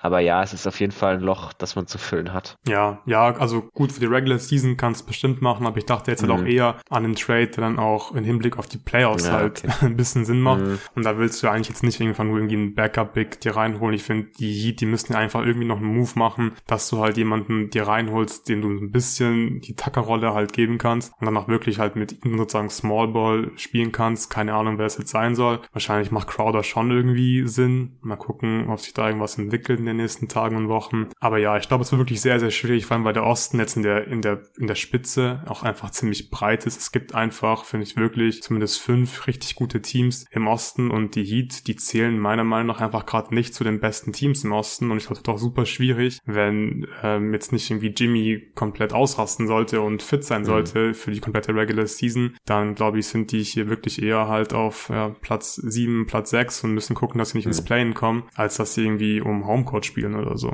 Gut, dann machen wir weiter mit Platz 6. Also wir sind aus dem Play-In raus. Bin mal gespannt, wenn du auf Platz 6 hast. Ich hatte da die Hawks. Wen hast du da? Habe ich auch. Ja. So, die Hawks, die sind 7 und 3 in die Saison gestartet. Ziemlich gute Bilanz, haben Net-Rating von plus 3. Das ist Platz 11 in der NBA und sind damit auf Kurs für 48,6 Siege. Laut diesem Net-Rating, O-Rating von 11, Defensive Rating von, also im O-Rating sind sie auf Platz 11, im D-Rating auf Platz 9. Also ja Top 10 mäßig hier in beiden Kategorien. Verletzungssituation sieht folgendermaßen aus, dass Trey Young leicht angeschlagen ist, äh, hat Probleme mit seinem Schienbein, konnte gestern Nacht nicht spielen, aber ist scheinbar nichts, was ihn jetzt äh, langfristig äh, auf die Bank befördern sollte. Bogdan Bogdanovic hat bislang noch keine Minute gespielt mit seiner Knieverletzung und ja, das war's auch schon mit der aktuellen äh, verletzten Situation bei den Atlanta Hawks. Ich würde ganz gerne mit Trey Young und äh, und Dejante Murray anfangen. Mhm. Wie gefällt dir der Fit bislang? Weil ich bin mir da wirklich noch überhaupt nicht sicher. Also ich muss mir echt noch überlegen, wie ich das finde. Ich bin mal gespannt, ob du schon irgendwie eine starke Meinung äh, zu den Fit hast. Ja, also es ist lustig. Es funktioniert sehr, sehr viel besser, als es mhm, aussieht. Genau, ja.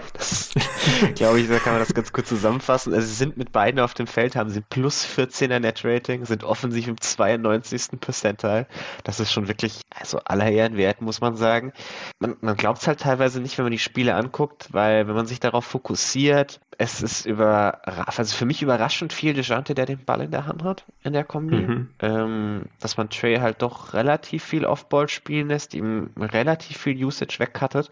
Und das Problem ist, dass er sich Offball halt immer noch nicht wirklich bewegt. Also es, es ist ganz viel dieses, er steht irgendwo am Perimeter rum. Ähm, also gerade wenn man irgendwie so den Vergleich zieht zu, zu den Cavs, zu denen wir später noch kommen, wo das halt mit Mitchell und Garland sehr, sehr viel, viel besser funktioniert, ist das teilweise schon ein bisschen gruselig anzugucken. Aber man merkt halt schon, dass das Talent, das man in diesen Lineups hat, relativ hoch ist. Ähm, dass auch Dejante als, als Driver, der dann Pässe spielt, irgendwie schon die Defense so ein bisschen in Bewegung bringen kann und dass es dann irgendwie reicht. Also ich glaube, Trey muss noch ein bisschen rausfinden, was denn seine Rolle in diesen Lineups sein soll. Also ich glaube, aus seinen Effizienzzahlen, wenn man sich das so ein bisschen anguckt mit Dejante auf dem Feld und ohne ihn, also gehen schon gewaltig in den Keller, wenn Dejante neben ihm spielt, weil er halt nicht so diese klassischen Abschnitte bekommt, die er gewöhnt ist. Da würde ich mir auch ein bisschen mehr von Nate McMillan wünschen, dass man da irgendwie Sets ja etabliert. Klar, das ist immer ein bisschen schwierig, da einen Star dazu zu bringen, sich Offball zu bewegen. Da sind schon ganz andere Coaches dran gescheitert. Mhm. Aber dass man halt zumindest irgendwie so Passsets findet, wo, wo jemand mal einen Screen stellt oder so für ihn, das, ist, das, das, sieht man halt irgendwie nicht so wirklich. Weil wenn der Screen dann mal vor ihm steht, dann, dann fällt ihm vielleicht auch auf, dass er sich halt um diesen Screen rum bewegen müsste, so ungefähr. Aber also es ist, es ist interessant, wie gut das eigentlich funktioniert und dass das halt, also dass diese Minuten der Haupttreiber davon sind, warum die Hawks bisher von den Zahlen her ganz gut aussehen. Das ist auch das erste Mal, dass in den Minuten ohne Trey Young die Hawks nicht komplett auseinanderbrechen, sondern haben sie auch noch positives Net-Rating. Auch wenn die Offense da nicht gut ist, also sind sie im 20. Percentile offensiv, aber sind dafür halt im, 8, äh, 89. Percentile defensiv. Das ist dann insgesamt schon noch echt nicht übel. Mhm. Äh, das Problem sind lustigerweise die Minuten nur mit Trey. die sind, die sind wirklich sind bei minus 31. das, das, wird auch so nicht bleiben. Nee. Das, das, das, kann mir keiner erzählen. Die sind offensiv im 11. Percentile, defensiv im 0. Percentile. Das, das werden wir hinkriegen. Aber also gerade offensiv wird das auf jeden Fall auch besser werden. Ich bin mal gespannt, wenn Bogdanovic zurückkommt, ob, ob wie man den da in die Rotation reinfügen möchte. Aber also gerade wenn die Minuten dann noch hochgehen und wir haben in den letzten Jahren halt immer wieder gesehen, dass so Trey mit Bench-Lineups gegen gegnerische Bench-Lineups halt meistens ziemlich zerstört hat. Ich sehe keinen Grund, warum sich das jetzt plötzlich geändert haben sollte.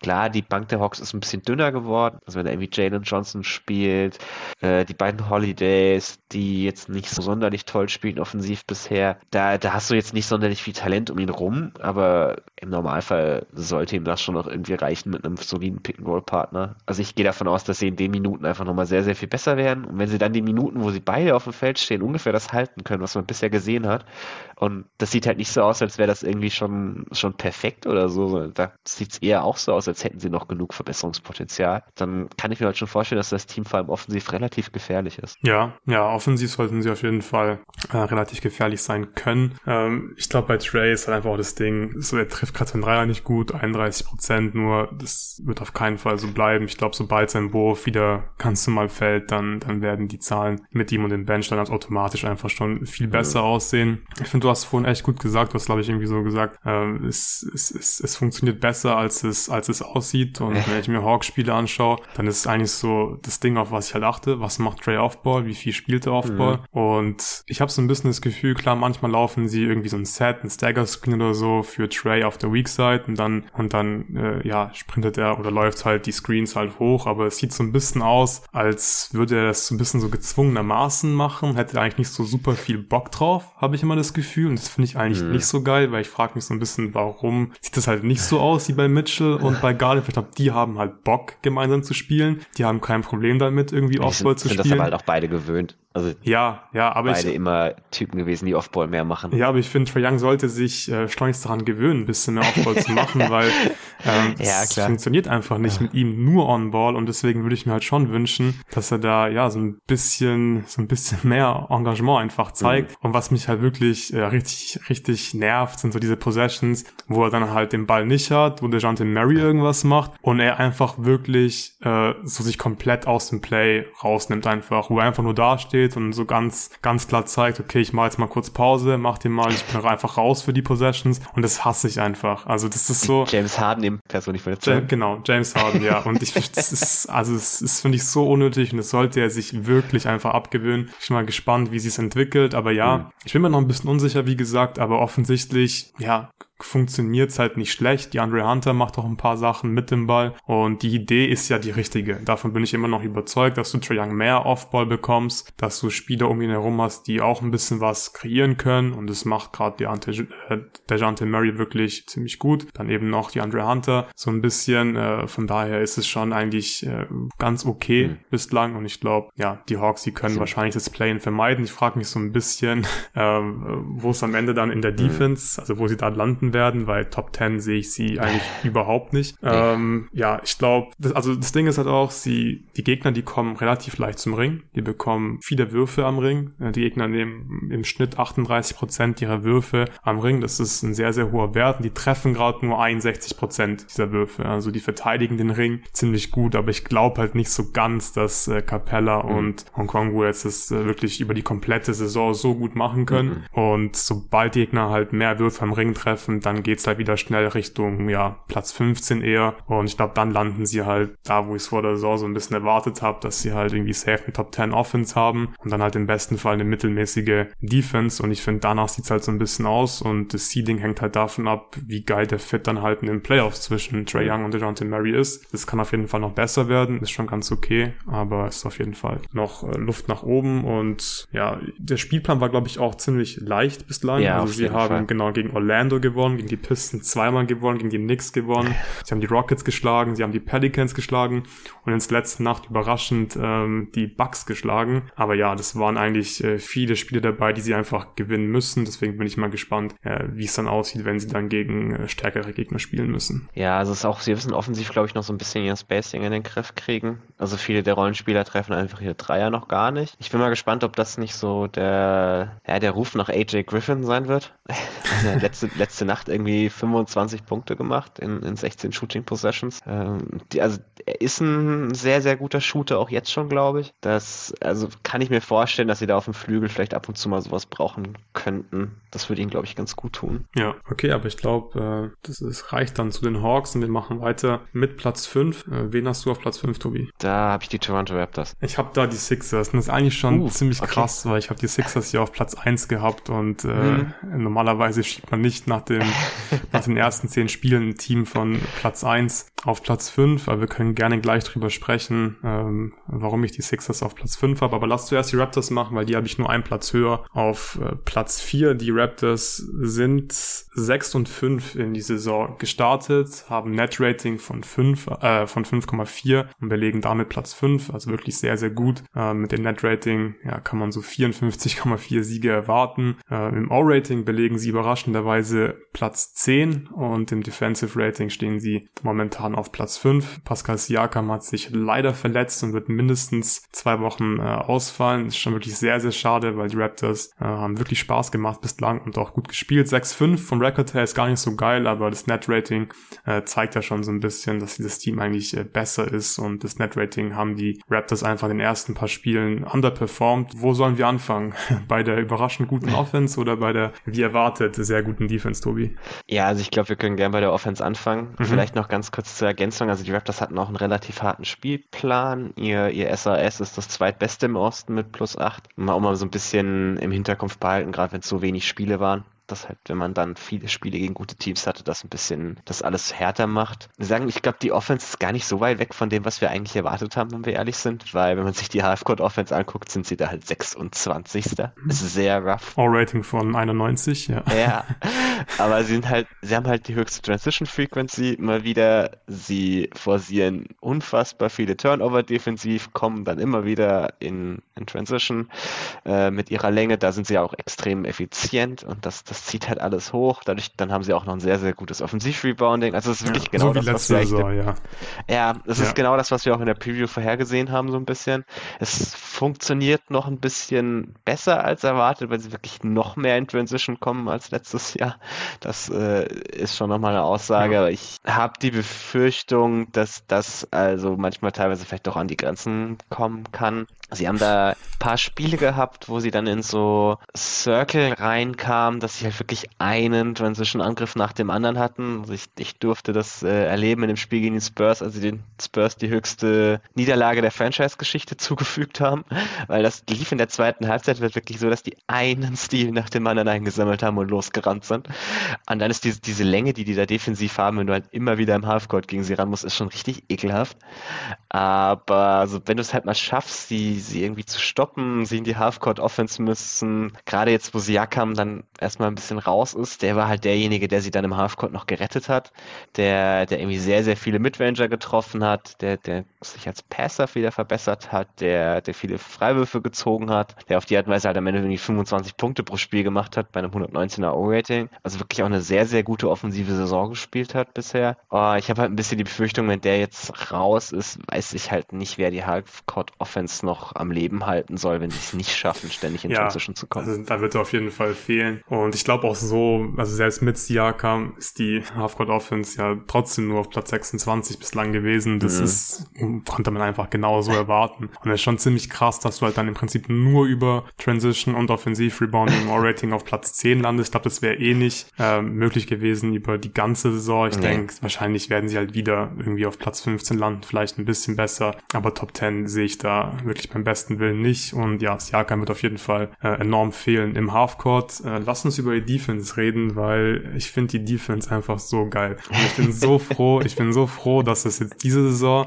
auch das haben wir in der Preview besprochen, haben es ja auch so erwartet, dass es einfach jetzt direkt ein bisschen besser laufen wird, weil letzte mhm. Saison war die Defense nicht von Beginn an so gut. Äh, es hat ein bisschen gedauert, ähm, bis, bis dann die Schemes äh, wirklich äh, gut, gut umgesetzt wurden von den, von den Spielern und das klappt halt jetzt von Anhieb einfach. Also sie forcieren die zweitmeisten Turnover. Äh, das machen sie traditionell so, dass sie viele Turnover äh, forcieren. Also es ist einfach wie gewohnt. Sie machen wirklich extrem viel Stress in der Defense und ich fand zum Beispiel auch in dem Spiel gegen die Hawks, ich fand es ziemlich krass, wie sie Trey Young verteidigt haben. Der hat nur 13 Würfe genommen, hat nur 14 Punkte gemacht, hat nur 13 13 Würfe ge äh, getroffen. OG Ananobi war einfach nur krass defensiv in dem Spiel. Der hat einfach gefühlt 10 Steals geholt ähm, und das ist, also es macht einfach Bock, diesem Team beim Verteidigen zuzuschauen. Und was halt so cool ist, dass sie halt einfach verschiedene Schemes spielen. Also Trey Young zum Beispiel äh, getrappt. Dann äh, sehen wir oft, dass sie einfach switchen. Äh, wir haben natürlich schon wieder Zone von ihnen gesehen und sie machen halt diese ganzen Schemes, spielen sie halt einfach gut. Und ich glaube, das ist halt so wertvoll, wenn du, wenn du einfach, ja, zum einen Stress machen kannst in der Defense, Turnover forcieren kannst, dann aber halt wirklich verschiedene Schemes hast, mit denen mhm. du das machen kannst und jeder, die können sich einfach nicht darauf einstellen. Und äh, sie spielen es wirklich so gut defensiv und es ist, glaube ich, wirklich einfach ganz klar eine Top 5 Defense. Da mache ich mir eigentlich gar keine Sorgen. Ja, also sehe ich sehr ähnlich. Es, es, macht wirklich Spaß, ihnen zuzugucken. Auch die neuen Spieler haben sich da jetzt sehr schnell rein integriert. Also Otto Porter merkt man halt, dass er ein Wett ist, der, der ja. ziemlich genau weiß, was er zu tun hat der, der dann immer wieder auch relativ viele Minuten spielt, auch teilweise closed oder sowas, also relativ wichtige Minuten spielt. Man merkt, dass Nurse ihm vertraut. Ähm, auch Christian Koloko spielt krass, ja. für mich überraschend ja. krass schon defensiv. Irgendwie mal kurz sechs Blocks rausgehauen ist, gegen die Bulls. Also das, das ist wirklich eine Überraschung, weil die Summer League, die war schon, finde ich, ziemlich, ziemlich solide von ihm. Hm. Und die Raptors, die haben ja eigentlich schon so ein Need eigentlich für so einen klassischen yeah. Rim Protector. Und ich glaube, wir haben auch in der Preview so kurz darüber gesprochen, dass er wahrscheinlich mal irgendwie so Spot-Minutes bekommt, mhm. seine Momente haben wird. Aber es ist halt so cool, dass er einfach startet, dass er teilweise schon über 30 Minuten gespielt hat und dass ihm Nick Nurse halt einfach vertraut und er dieses Vertrauen halt bislang wirklich halt zurückzahlt. Also klar, manchmal finde ich ihn noch so ein bisschen zu jumpy einfach so, da ja, will er einfach zu sehr auf die Blocks gehen so. Aber man, also es ist halt einfach so, es ist halt ein Rookie, es ist mhm. ein bisschen Rookie-Mistakes einfach, aber insgesamt es hat einfach einen positiven Impact und das ist schon ein riesen Plus für die Raptors, dass man da jetzt einfach ja einen Rookie hat, äh, der dir so ein bisschen einfach, ja, so ein, so ein Need einfach erfüllt und du hast jetzt irgendwie Rim Protector, kannst ein bisschen Drop spielen, ein bisschen mehr. Ich finde, der ist auch offensiv besser als Birch einfach. Ähm, deswegen. Das ist ja. auch nicht der größte Kompliment des Planeten.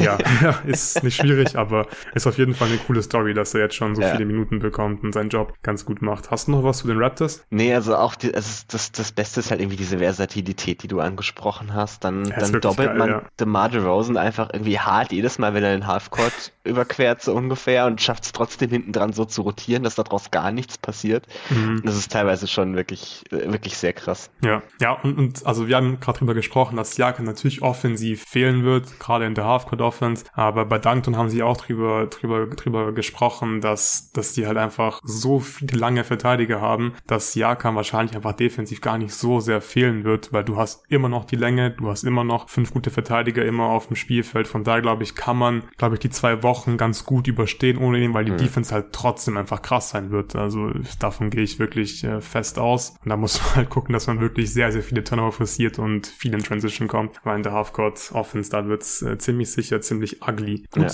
wenn du nichts mehr hast von Raptors, dann machen wir weiter. Hast du die Sixers jetzt schon auf vier? Ja, die habe ich auf vier. Okay, genau. dann lass uns die Sixers besprechen. Die habe ich ja auf äh, Platz fünf gehabt. Ähm, sie sind fünf und sechs in die Saison gestartet, also wirklich ein sehr, sehr enttäuschender Saisonstart. Nochmal zur Erinnerung, ich hatte die äh, Sixers hier vor der Saison auf Platz eins im letzten Power Ranking äh, vor der Saison. Net Rating 1,2, Platz 13 in der NBA. Damit würden sie 44,1 Spiele gewinnen. All Rating Platz 13, Defensive Rating Platz 18. Jetzt hat sich James Harden leider verletzt. Der wird einen Monat verpassen leider mit einer Verletzung am Fuß. Embiid war krank und hat ein paar Spiele verpasst, ist jetzt wieder zurück. Und ansonsten sind äh, alle fit. Daniel House ist gerade irgendwie auch krank, aber wird jetzt nicht lang, wird's nicht, wird nichts langfristiges sein. Deswegen können wir hier direkt anfangen, drüber zu sprechen, warum die Sixers 5 und 6 in die Saison gestartet sind. Ich durfte schon ein paar Mal über Sixers sprechen im Pod. Tobi, woran liegt seiner Meinung nach? Ja, also ich glaube, der, der größte Punkt ist irgendwie, dass Joel Embiid einfach nicht, in, nicht wirklich in Form ist. Also nicht in der Form, in der man mhm. ihn bräuchte. Man ist defensiv, also 18.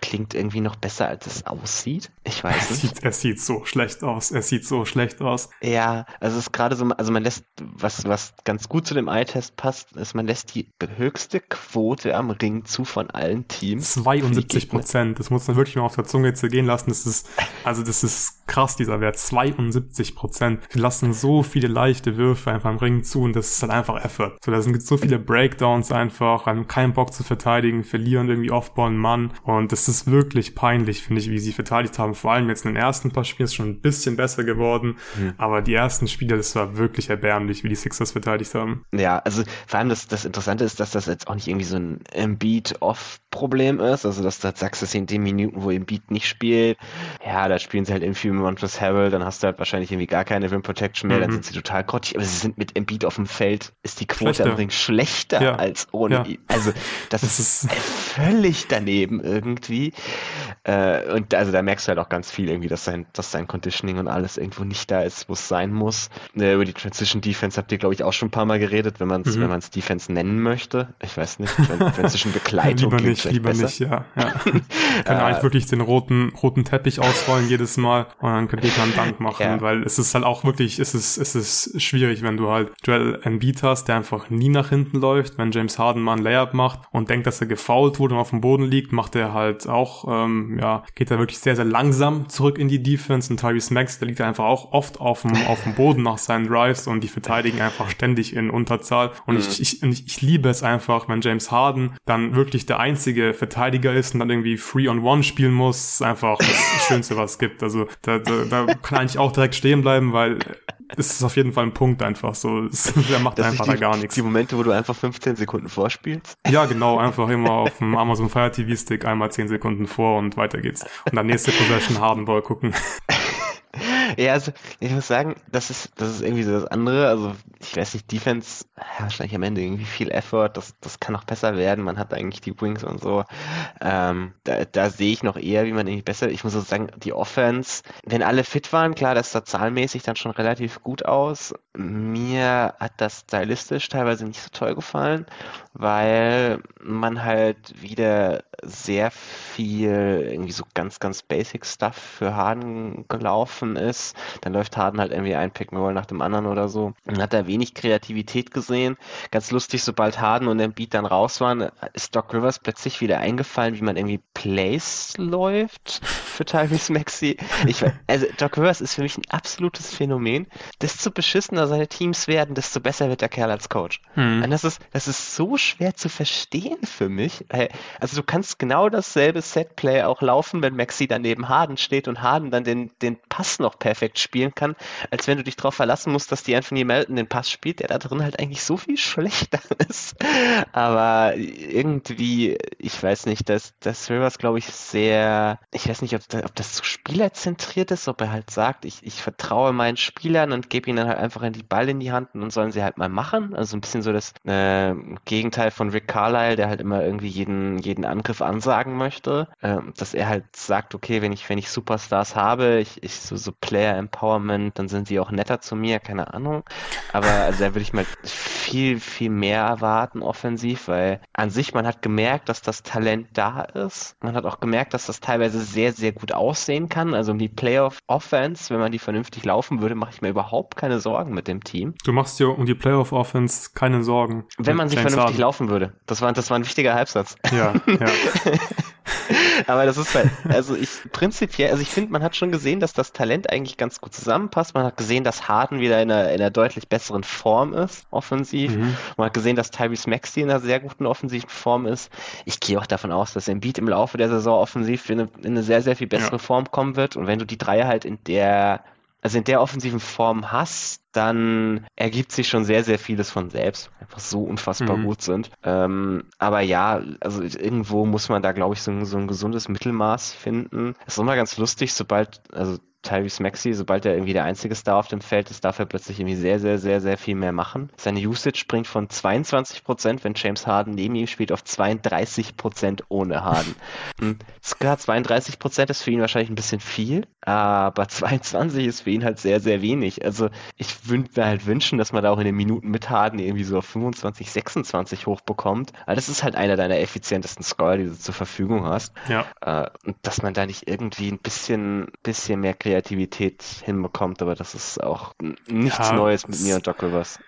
nee, nee, also ich finde es zum einen wirklich überraschend, dass man diese Saison jetzt wieder mehr Hardenball spielt. Mir hat letztes Jahr eigentlich ganz nice gefallen, wie Embiid, Harden und Maxi harmoniert mhm. haben. Und mir hat halt vor allem so diese Playmaking-Rolle für Harden wirklich gut gefallen, weil es war halt so ein krasser Unterschied zu dem Sixers-Team mit Simmons, dass du plötzlich jemanden hast, der wirklich Vorteile für Embiid irgendwie rausspielen kann und dann auch noch bedienen kann in das Leben wirklich leichter machen kann. Ich fand auch, dass Maxi neben Harden gut aussah. Pick and Roll mhm. mit Harden und Embiid. Wir kicken den Ball in die, in die Corner. Maxi kann Closeout attackieren. Mhm. So, ich finde, da gab es einfach wirklich viele gute, gute Sachen und ich dachte halt wirklich, dass die Sixers ja darauf so ein bisschen aufbauen und äh, Harden weiterhin halt in erster Linie als Playmaker nutzen, dass Maxi mehr machen wird offensiv und damit lag ich halt komplett falsch. Zu dem benutzt man ja, wie du gerade eben schon gesagt wirklich einfach überhaupt nicht im Prinzip, wenn er mit Harden spielt und ich finde, das ist halt wirklich wirklich äh, der falsche Weg. Also das wird in den Playoffs, glaube ich, nicht funktionieren, wenn du jetzt wieder mehr in Richtung Hardenball gehst, weil ich vertraue James Harden den Playoffs einfach nicht. Aber ich glaube, dass James Harden, dass James Harden halt so als Playmaker, wenn Embiid und Maxi dann wirklich halt in Topform sind und offensiv komplett liefern, dann macht es halt das Leben für James Harden leichter, öffnet mhm. sein Scoring ein bisschen und er kann halt seine 20 Punkte machen, aber in erster Linie halt wirklich ein krasser Playmaker sein. Und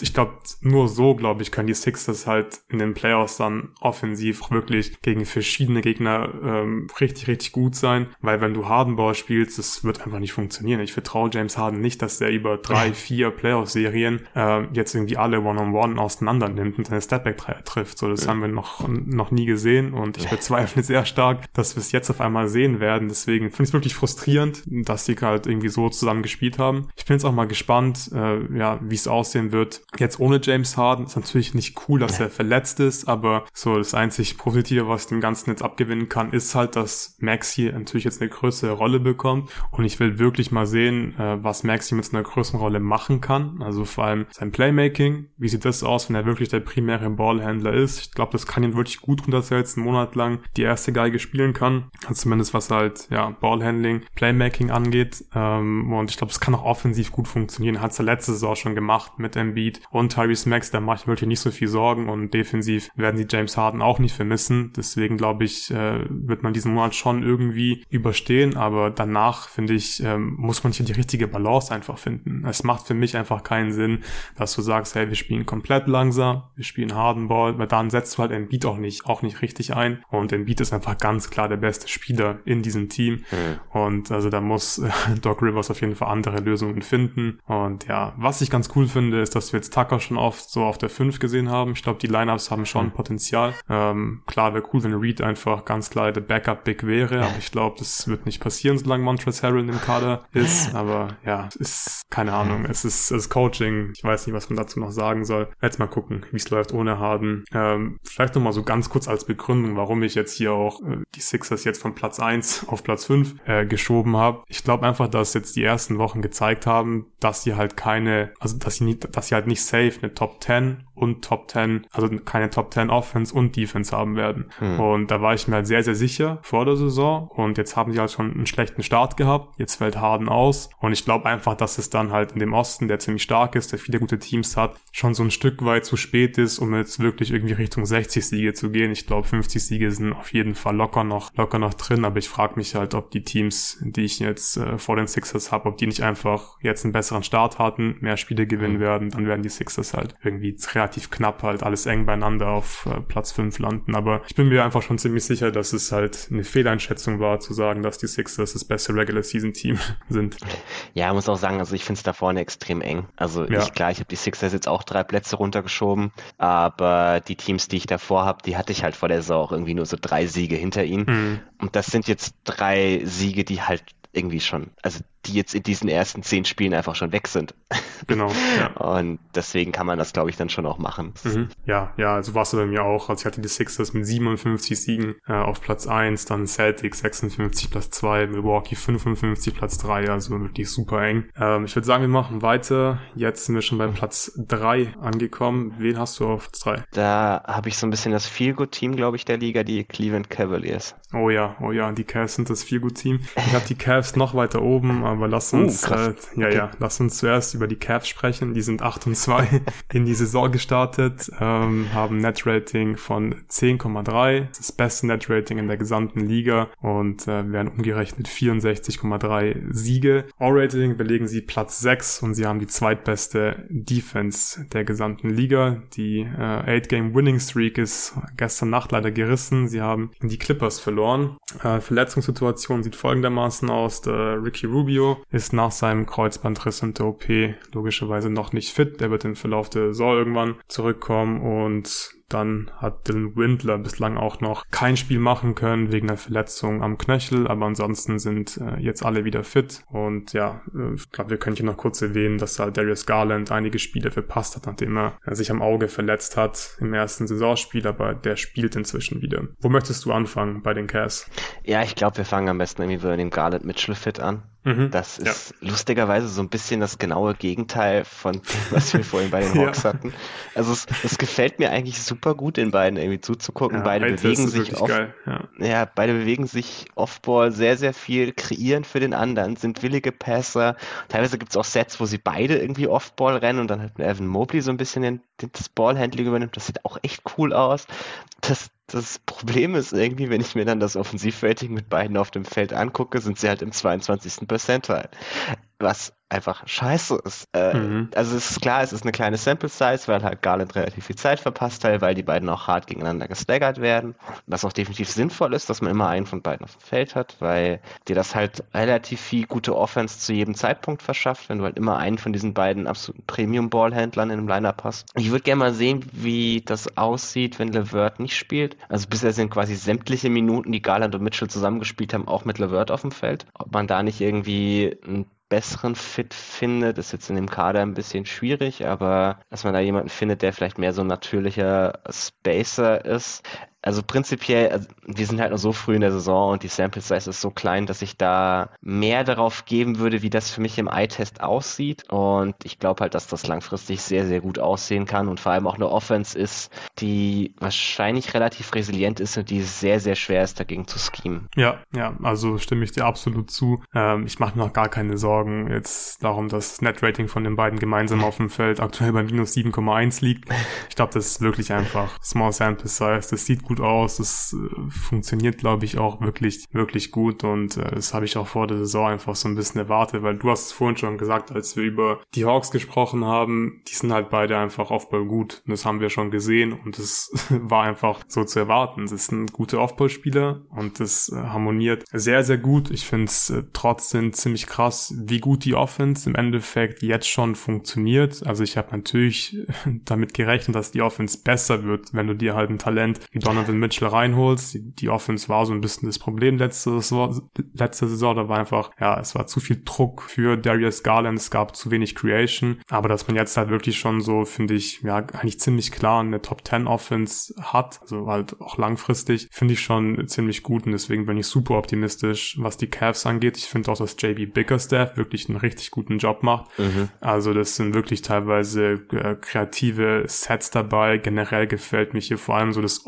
Off-Ball-Movement von allen Spielern wirklich. Also auch, ja, was man Off-Ball einfach macht. Es wird einfach viel Off-Ball gemacht. Es sind sehr gute äh, Screens. Man verschafft sich, finde ich, dann immer relativ leicht einfach dadurch äh, Vorteile. Es passiert auch immer irgendwas Off-Ball. Ich finde bei den Cavs, da passiert es mir einfach äh, eigentlich super oft, dass ich irgendwie, wenn ich schaue, mhm. so komplett gar nicht hinschaue, wo der Ball gerade ist und so komplett vergesse, mhm. wo der Ball gerade ist und einfach nur schaue, was gerade irgendwie Donovan Mitchell oder Garland irgendwie Offball machen. Und das ist eigentlich immer ein ziemlich gutes Zeichen, wie ich finde. Also ja, da finde ich, machen sie gerade wirklich äh, das Beste aus dem Spielermaterial. Kevin Love spielt wieder eine super Saison, äh, trifft sein, trifft seinen Wurf. Ich finde auch Caris LeVert, so ich mag ihn eigentlich nicht so sehr. Ich finde sein Fit eigentlich auch nicht so geil. Aber ich glaube, er kann halt schon so eine Rolle finden. Er hat jetzt neben Mitchell eigentlich ganz gut ausgesehen, während Garland raus war. Ich finde alle drei, das passt nicht so gut, aber dass du in so einem mhm. Kader hast, finde ich eigentlich ganz okay, solange jetzt vor allem auch noch Rubio ja. ausfällt. Dean Wade ist einfach, ist einfach ein guter NBA-Spieler an beiden Enden des Feldes. Der Typ, der ist solide, der kann verteidigen, der kann werfen, passt perfekt rein. Ich finde, man findet einfach auch super Wege, um Mobley und Allen einzubinden. Ich habe da einfach nie das Gefühl, dass Spacing irgendwie ein Problem ist bei diesem, bei diesem Team. Die Frage habe ich mir auch so ein bisschen gestellt vor der Saison.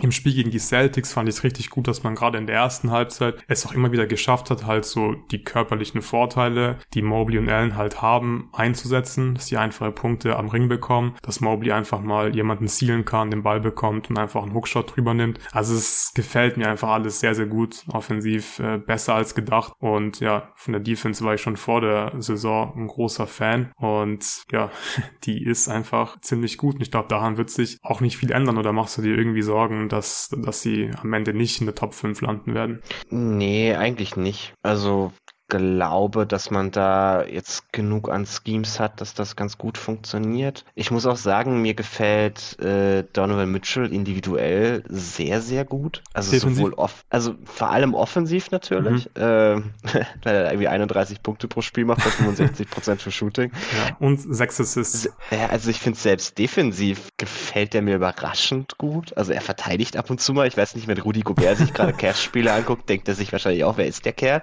Und warum hat er Anthony Edwards neben mir dafür plötzlich aufgehört mit Verteidigen, aber okay.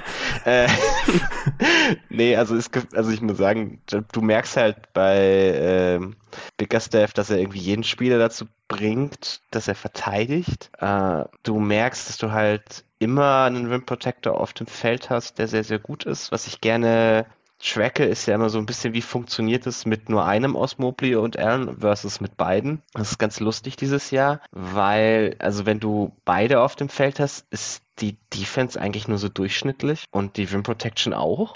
Ähm, mit Mobley ohne Ellen wären die Zahlen plötzlich überragend offensiv, aber defensiv wären sie eher ein bisschen schlechter. Die Rim Protection Zahlen wären zwar leicht besser, aber die Gegner treffen ihre Dreier besser. Und wo dann diese gute Defense herkommt, sind plötzlich die Minuten mit Allen ohne Mobley, weil da ist die Defense absolut überragend mhm. und das lustigerweise, obwohl die Rim Protection auch nicht wirklich besser wird. Also die Gegner treffen halt einfach überhaupt gar keinen Jumper. Ähm, das ist ein bisschen, muss man wahrscheinlich mit Vorsicht betrachten. Also ich bin überrascht, dass halt die Rim Protection Zahlen von dem Team insgesamt nicht so toll aussehen. Würde man ja eigentlich erwarten, dass das ähm, ihre, ihre Calling Card ist, sag ich mal. Aber also man muss mal schauen, ob sich das so halten kann. Aber ich glaube eigentlich schon, dass man eher in den Bereichen besser wird, wo man bisher nicht so toll performt hat. Und dann sind die anderen Bereiche, wenn, wenn so diese Jumper ein bisschen zur Mitte regressieren, wahrscheinlich nicht so dramatisch. Ja. Aber ja, also ich, ich bin mal, ich bin mal gespannt. Ich denke schon, dass es eine Top 5 Offen äh, Top 5 Defense ist. Aber von dem, was wir bisher, bisher an Schemes gesehen haben, ich glaube, die, die Art und Weise, wie sich das zusammensetzt, muss sich ein bisschen verändern, aber das wird schon. Ja, ja, glaube ich auch. Bin wirklich super optimistisch. Du hast gerade eben nochmal kurz die Jumper angesprochen. Cavs treffen gerade hier Dreier sehr, sehr gut. 40 Prozent. Das werden sie nicht halten können. Aber ich glaube schon, dass die insgesamt einfach ein gutes Three-Point-Shooting-Team sind. Sie haben die drittbeste Half-Court-Offense der NBA. Das finde ich schon so ein bisschen überraschend und ja, mal wirklich Props von Donovan Mitchell, dass es hier auch in Cleveland schafft, einfach der Driver von uh, zumindest äh, Top 10 Offense. Bin mhm. ich mir sehr sicher dass er eine Top 10 Offense sein wird, äh, zu sein. Finde ich richtig stark und ich habe die Cavs deswegen auch auf äh, Platz 2 hier heute im okay. Power Ranking und ich habe die Boston Celtics auf Platz 3. Wen hast du auf Platz 2? Da habe ich die Celtics. Die Celtics.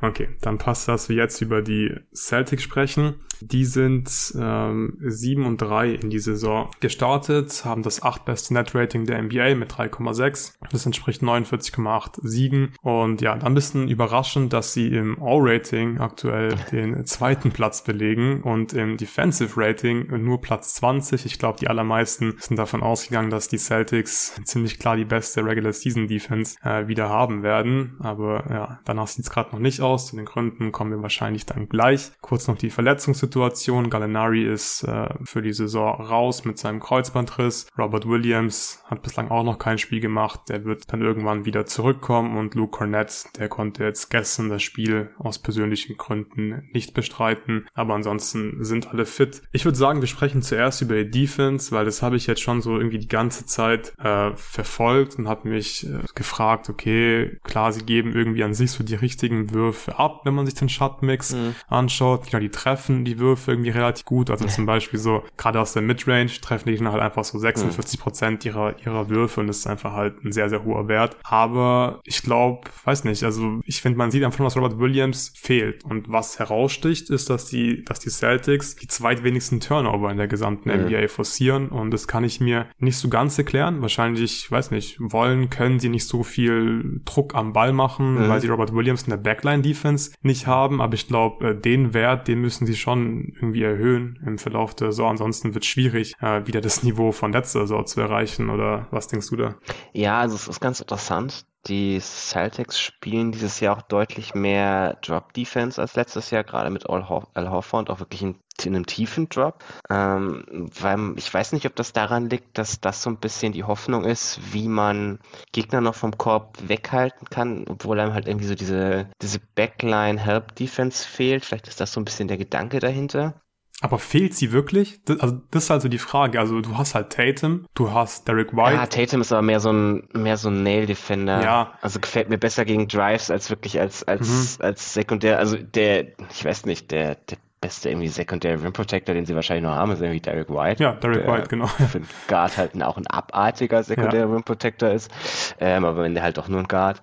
Also ich verstehe verstehe es auch nur so semi. Das Problem ist an sich, wenn du dieses Scheme spielen möchtest, okay. Das Problem ist, dass sie dieses Scheme gerade spielen, ohne wirklich Pressure auf den Ballhändler auszuüben. Und das ist halt sehr, sehr gefährlich, weil das führt dazu, dass man den Gegnern quasi einfach offene Midranger schenkt. Und deswegen kommt diese Quote, ja klar, es, es sind Jumpshots können auch so ein bisschen wieder zur Mitte regressieren.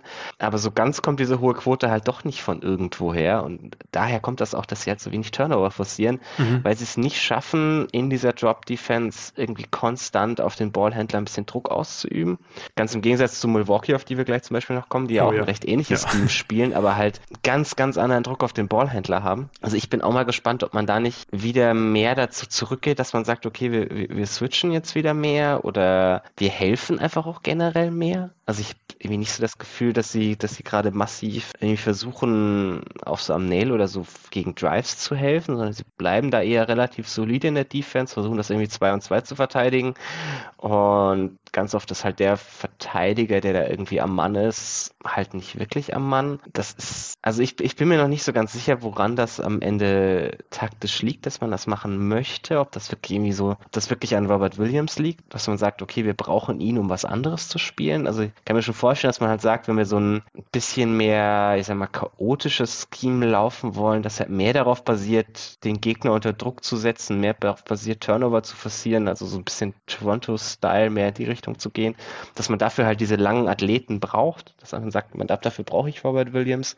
weil auch so ein Grant Williams oder so ist ein, ist ein smarter, positioneller Verteidiger, aber kein Überathlet oder so, der, der kann, der kann das auch nicht leisten. Also ich bin, ich bin mal gespannt, ob man da wieder zu einem anderen Scheme zurückgeht, sobald Williams wieder da ist. Ich würde es eigentlich hoffen. Oder dass man einfach versucht, irgendwie mit dem Scheme, das man jetzt gerade hat, zu arbeiten, aber mehr Druck auf den Ball auszuüben. Wäre auch schon mal, wäre auch schon mal ein ganz guter Schritt.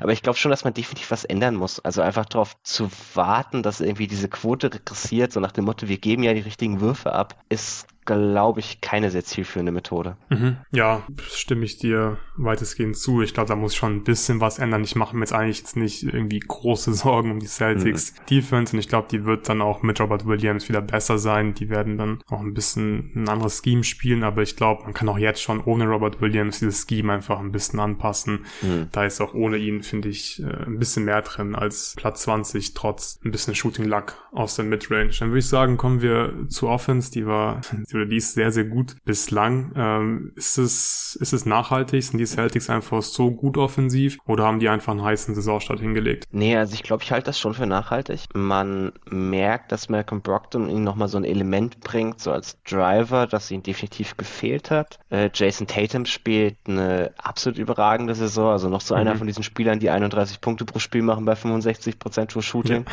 Das scheint hier so ein wiederkehrendes Scheme zu sein. Äh, ich ich finde auch, er hat sich tatsächlich nochmal verbessert. Er, er agiert ein bisschen mehr Offball, so bei, weil die Guards halt noch mehr diese, diese Rolle als Driver übernehmen und nutzt das aber, finde ich, sehr, sehr gut aus. Also ist da dann auch sehr, sehr aktiv als, als sekundärer Attackierer, der auch so dann per Drive und Finisher, glaube ich, noch mal ein bisschen kleine Schritte gemacht hat. Also Als Finisher auf jeden Fall. Also ja. es ist ziemlich krass. Der wirft gerade einfach 81 Prozent am Ring. Also es ist schon crazy. 81 Prozent. Und ja, finde ich super spannend, dass er jetzt wieder mehr Aufbau spielt. Hat ja David, glaube ich, auch auf Twitter mal vor ein paar Tagen ja. gepostet, dass er jetzt mehr Würfe äh, wieder Aufbau bekommt. Und der sieht schon verdammt gut aus. Und wenn er wirklich, klar, er wird jetzt nicht 81 Prozent am Ring über die Saison werfen, aber wenn er irgendwie so, ja, über 70 70 Prozent oder so werfen kann, so in die Richtung, an die 70 Prozent, dann wäre das schon äh, ziemlich geil, wenn er da weiterhin so einen guten Job macht. Ich finde, ich hat auch ein bisschen sein Finish-Paket erweitert, sieht einfach mhm. generell gut aus im Ring, der Touch und das wäre für sein Game halt schon äh, ziemlich wichtig. Ja, auf jeden Fall. Also man, es ist schön zu sehen, dass er auch so ein paar Bereiche, wo man, wo er halt noch nicht so toll war, auch wieder, wieder kleine Schritte nach vorne macht. Mhm. sicherlich wichtig. Dass er sich auch so in diese Rolle einfach reinbegibt, dass er nicht sagt, okay, ich muss jetzt derjenige sein, der jedes Pick and Roll läuft. Das ist ja auch für Stars nicht so ganz gewöhnlich, sondern dass er halt wirklich da drin aufgeht, ähm, auch mal ein bisschen weniger zu machen, offensiv, oder halt weniger den Ball in der Hand zu haben, gar nicht unbedingt weniger zu machen, sondern genauso viel zu machen mit weniger Ball in der Hand. Ähm, das, also finde finde ich tatsächlich ganz cool von ihm dieses Jahr. Ja, ja, also wirklich beeindruckend, wie er gerade äh, spielt in diesen ersten Spielen. Hast du noch was zu den Celtics? Ich glaube, wir können noch erwähnen, dass sie die beste Halfcourt-Offense der Liga mhm. haben. Liegt, finde ich, halt auch daran, dass du jemand halt wie Tatum hast, der, der da wirklich einfach problemlos halt diese Aufbaurolle einnimmt und dann hast du einfach einen ziemlich runden Kader äh, drumrum. Brockton hast du schon angesprochen, tut diesem Team einfach ganz offensichtlich sehr, sehr gut, nochmal so als Driver und Ballhändler. Ja, hast du noch was? Nee, wir können, glaube ich, gern zum letzten Team ja, noch übergehen. Da sind wir uns ja auch einig. Äh, wir haben beide die Bucks auf äh, Platz 1 und die sehen schon verdammt gut aus hier in der Regular Season bislang. Sind 9 und 1 in die Saison gestartet, haben nach den Cavs das zweitbeste Net-Rating der NBA mit 9,5. Das werden auf 82 Spiele hochgerechnet 63,5 Siege. O-Rating äh, aktuell Platz 16, aber halt ja mit Abstand die beste Defense in der NBA. Haben ein D-Rating von 102,8. Äh, Middleton, Connaughton, Joe Ingles haben bislang noch kein Spiel gemacht. Middleton wird demnächst dann wahrscheinlich äh, zurückkommen. Bei Joe Ingles dauert es noch ein bisschen, aber ja, die bekommen da früher oder später noch ein bisschen Verstärkung und werden vielleicht noch besser sein. Äh, ich würde sagen, wir starten mit der Defense, weil die mhm. Defense ist einfach so krass. Also der defensive Shotmix ist halt wirklich genial, so wie sie es gerade machen und wie sie es umsetzen, ist halt wirklich nahezu perfekt. Also die, die, die Bugs, die lassen gerade wenig Abschlüsse am Ring und wenig Abschlüsse jenseits der Dreierlinie zu. Und sie hatten in, in der Vergangenheit immer so ein bisschen das Problem, klar, die haben den Ring gut verteidigt, aber die Gegner haben oft irgendwie ziemlich leichte Dreier dann halt bekommen, also gerade so Corner-Dreier. Und jetzt geben sie halt wirklich sehr wenig Eckendreier ab, also kein Team gibt so wenig Eckendreier ab äh, wie die Bucks. Und ich finde es einfach ziemlich krass. Du hast Drew Holiday und Javon Carter als eine Screen Navigator. Ja, das heißt, es ist einfach immer schwierig für die gegnerischen Pick-and-Roll-Ballhändler da irgendwas zu machen im Pick-and-Roll, weil du wirst einfach gestresst und wenn du mal irgendwie dann ja dir so ein bisschen äh, Separation kreieren konntest gegen Drew oder Javon Carter, dann wartet halt Brooke Lopez da. Ich finde, der ist wirklich in, in, in Top-Form einfach. Dem Typ sieht man nicht an, dass der, wie alt ist er? 34, glaube ich, dass er eine Rücken-OP äh, hatte letzte Saison. Ich finde wirklich, der spielt so gut wie noch nie eigentlich defensiv und der macht das einfach ja so gut wie kein zweiter, dass er Midrange trotzdem irgendwie contesten kann, aber halt den Ring immer gut verteidigt. Dann hast du Janis als als Roamer und das funktioniert einfach richtig gut. Die Rim Protection ist krass, 61 Prozent lassen sie nur am Ring zu und sie geben halt einfach weniger Dreier ab und das war halt so ein bisschen das Ding die letzten Jahre. Da haben die Gegner einfach oft relativ leichte Looks von der Dreierlinie bekommen und die nehmen sie jetzt so ein bisschen weg. Sie helfen noch weniger und dann mhm. ist es halt, finde ich, wirklich ein perfektes Regular Season Scheme einfach für die Defense, oder?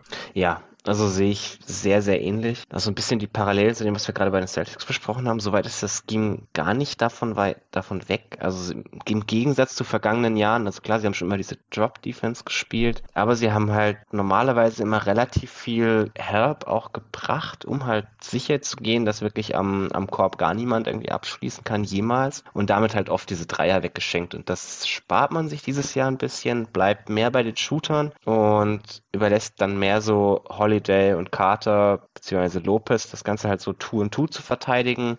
Lopez kommt einen Schritt weiter hoch, ist da wirklich auch sehr, sehr stark, gibt dann den, den beiden Guards genug Zeit zu recovern, die ja beide auch wirklich, wie du richtig beschrieben hast, sehr, sehr stark da drin sind, eben genau das zu machen. Die gehen auch viel mehr über Screens als wie, wie früher irgendwie unter Screens durch. Also sie kämpfen mhm. wirklich sich um den Screen, damit sie immer so ein bisschen an der, an der Hüfte vom Gegner dranbleiben können ihn immer so ein bisschen penetrant nerven können. Äh, das ist für für einen Jumpshooter halt extrem unangenehm. Also selbst wenn du dann so semi-frei hochgehen kannst, wenn die halt ständig jemand so leicht an der Hüfte hängt. Das, also ich glaube, jeder, der, der, der selbst mal einen Jumpshot gen genommen hat, ist, weiß, wie unfassbar nervig das ist, wenn da jemand in dir, halb in dir drin hängt.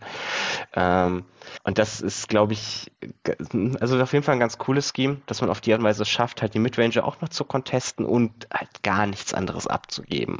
Das liegt ganz viel an dem Personal, das man hat. Ich muss sagen, selbst Grayson Allen gefällt mir da dieses Jahr relativ gut, was so um Screen-Kämpfen mhm. angeht. Ist jetzt auch nicht unbedingt was, das man normalerweise über ihn gesagt hat. Aber er ist jetzt auch keine absolute Schwachstelle in dem Team, weil er halt auch mal gegen den ähm, bisschen versteckt werden kann, gegen den, gegen den schwächsten Offensivspieler. Aber wenn man ihn dann noch ersetzt durch, durch Middleton, der auch nochmal ein bisschen, bisschen längerer Verteidiger ist, ein bisschen kräftigerer Verteidiger, gerade gegen Flügelspieler. Also da hast du schon, glaube ich, eine sehr, sehr coole Basis, dass man auch lustigerweise Janis defensiv gar nicht so unfassbar viel Last zuteilt wie in den vergangenen Jahren. Also ich war eigentlich immer so der einer derjenigen auf dem Hügel, dass wenn man einem von den beiden äh, Bucks-Spielern den Defensive Player of the Year geben möchte, es doch bitte mhm. Janis ist und nicht Puck Lopez.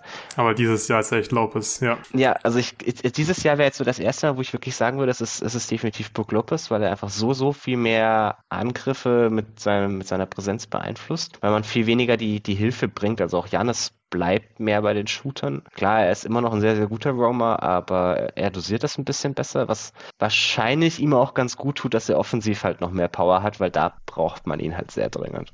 Was man da vielleicht ja. noch kurz erwähnen muss, sie hatten bisher halt einen sehr, sehr einfachen Schedule. Also das, das hilft sicherlich auch dabei, wenn du halt vor allem Teams hast, die, die jetzt nicht so die überragenden Pick-and-Roll-Creator haben, lässt sich so ein Scheme halt auch sehr, sehr viel einfacher umsetzen.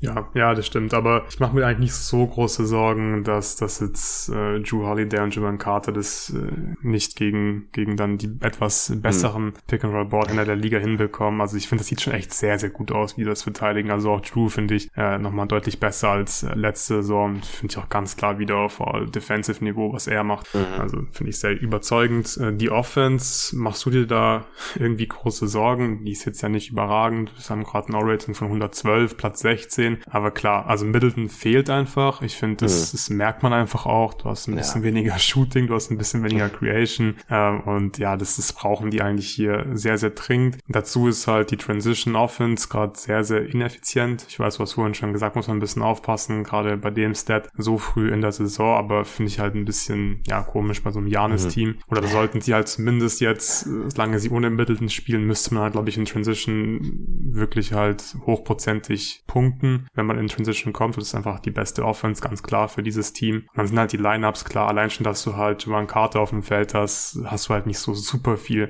Firepower offensiv. Aber ich persönlich mache mir da eigentlich nicht so große Sorgen. Es ist ja auch kein, Pro kein Problem, wenn die Defense halt so gut ist. Und ich glaube, sobald Middleton zurückkommt, dann geht's dann auch wieder eher Richtung Top 10. Ja, also das sehe ich sehr ähnlich. Ich muss sagen, so rein schematisch gefällt mir die Offense eigentlich ein bisschen besser als letztes Jahr. Es ist ein bisschen mehr Free Flow Offense. Man hat letztes Jahr dieses Experiment Experiment gemacht, dass man die ganze Zeit fix schon einen Spieler im Dunkerspot positioniert. Ähm, da war man irgendwie auch sehr, sehr stolz drauf. Ich habe nie so ganz verstanden, warum. Weil wir eigentlich immer hab gesagt haben, ja. spätestens in den Playoffs äh, wird dich das halt töten und genauso ja, war ja auch so, auch. genau. Vor allem, ich habe nicht verstanden, warum man Drew, Drew Holiday immer im Dunkerspot ja, parken das, musste. Das, das, war nochmal so, das war nochmal ein ganz spezielles Ding, aber ja. ich muss sagen, dass, dass, davon ist man dieses Jahr ein bisschen weggegangen und man geht halt eher dazu über, dass man also jemanden zum Dunkerspot cutten lässt. Das ist ja sehr, sehr, sehr viel sinnvoller, als gerade so Javon Carter hat er teilweise sehr intelligente Cuts, wo dann Janis ihn bedienen kann, weil auf die Art und Weise bringst du die Defense halt deutlich mehr in Bewegung, hast aber am Ende dieselben Optionen teilweise zur Verfügung. Und das gefällt mir eigentlich tatsächlich ganz gut. Man merkt halt, dass es dem Team an, an Pick-and-Roll-Creation komplett fehlt. Es ist auch irgendwie logisch, wenn dein bester Pick-and-Roll-Creator halt einfach nicht dabei ist.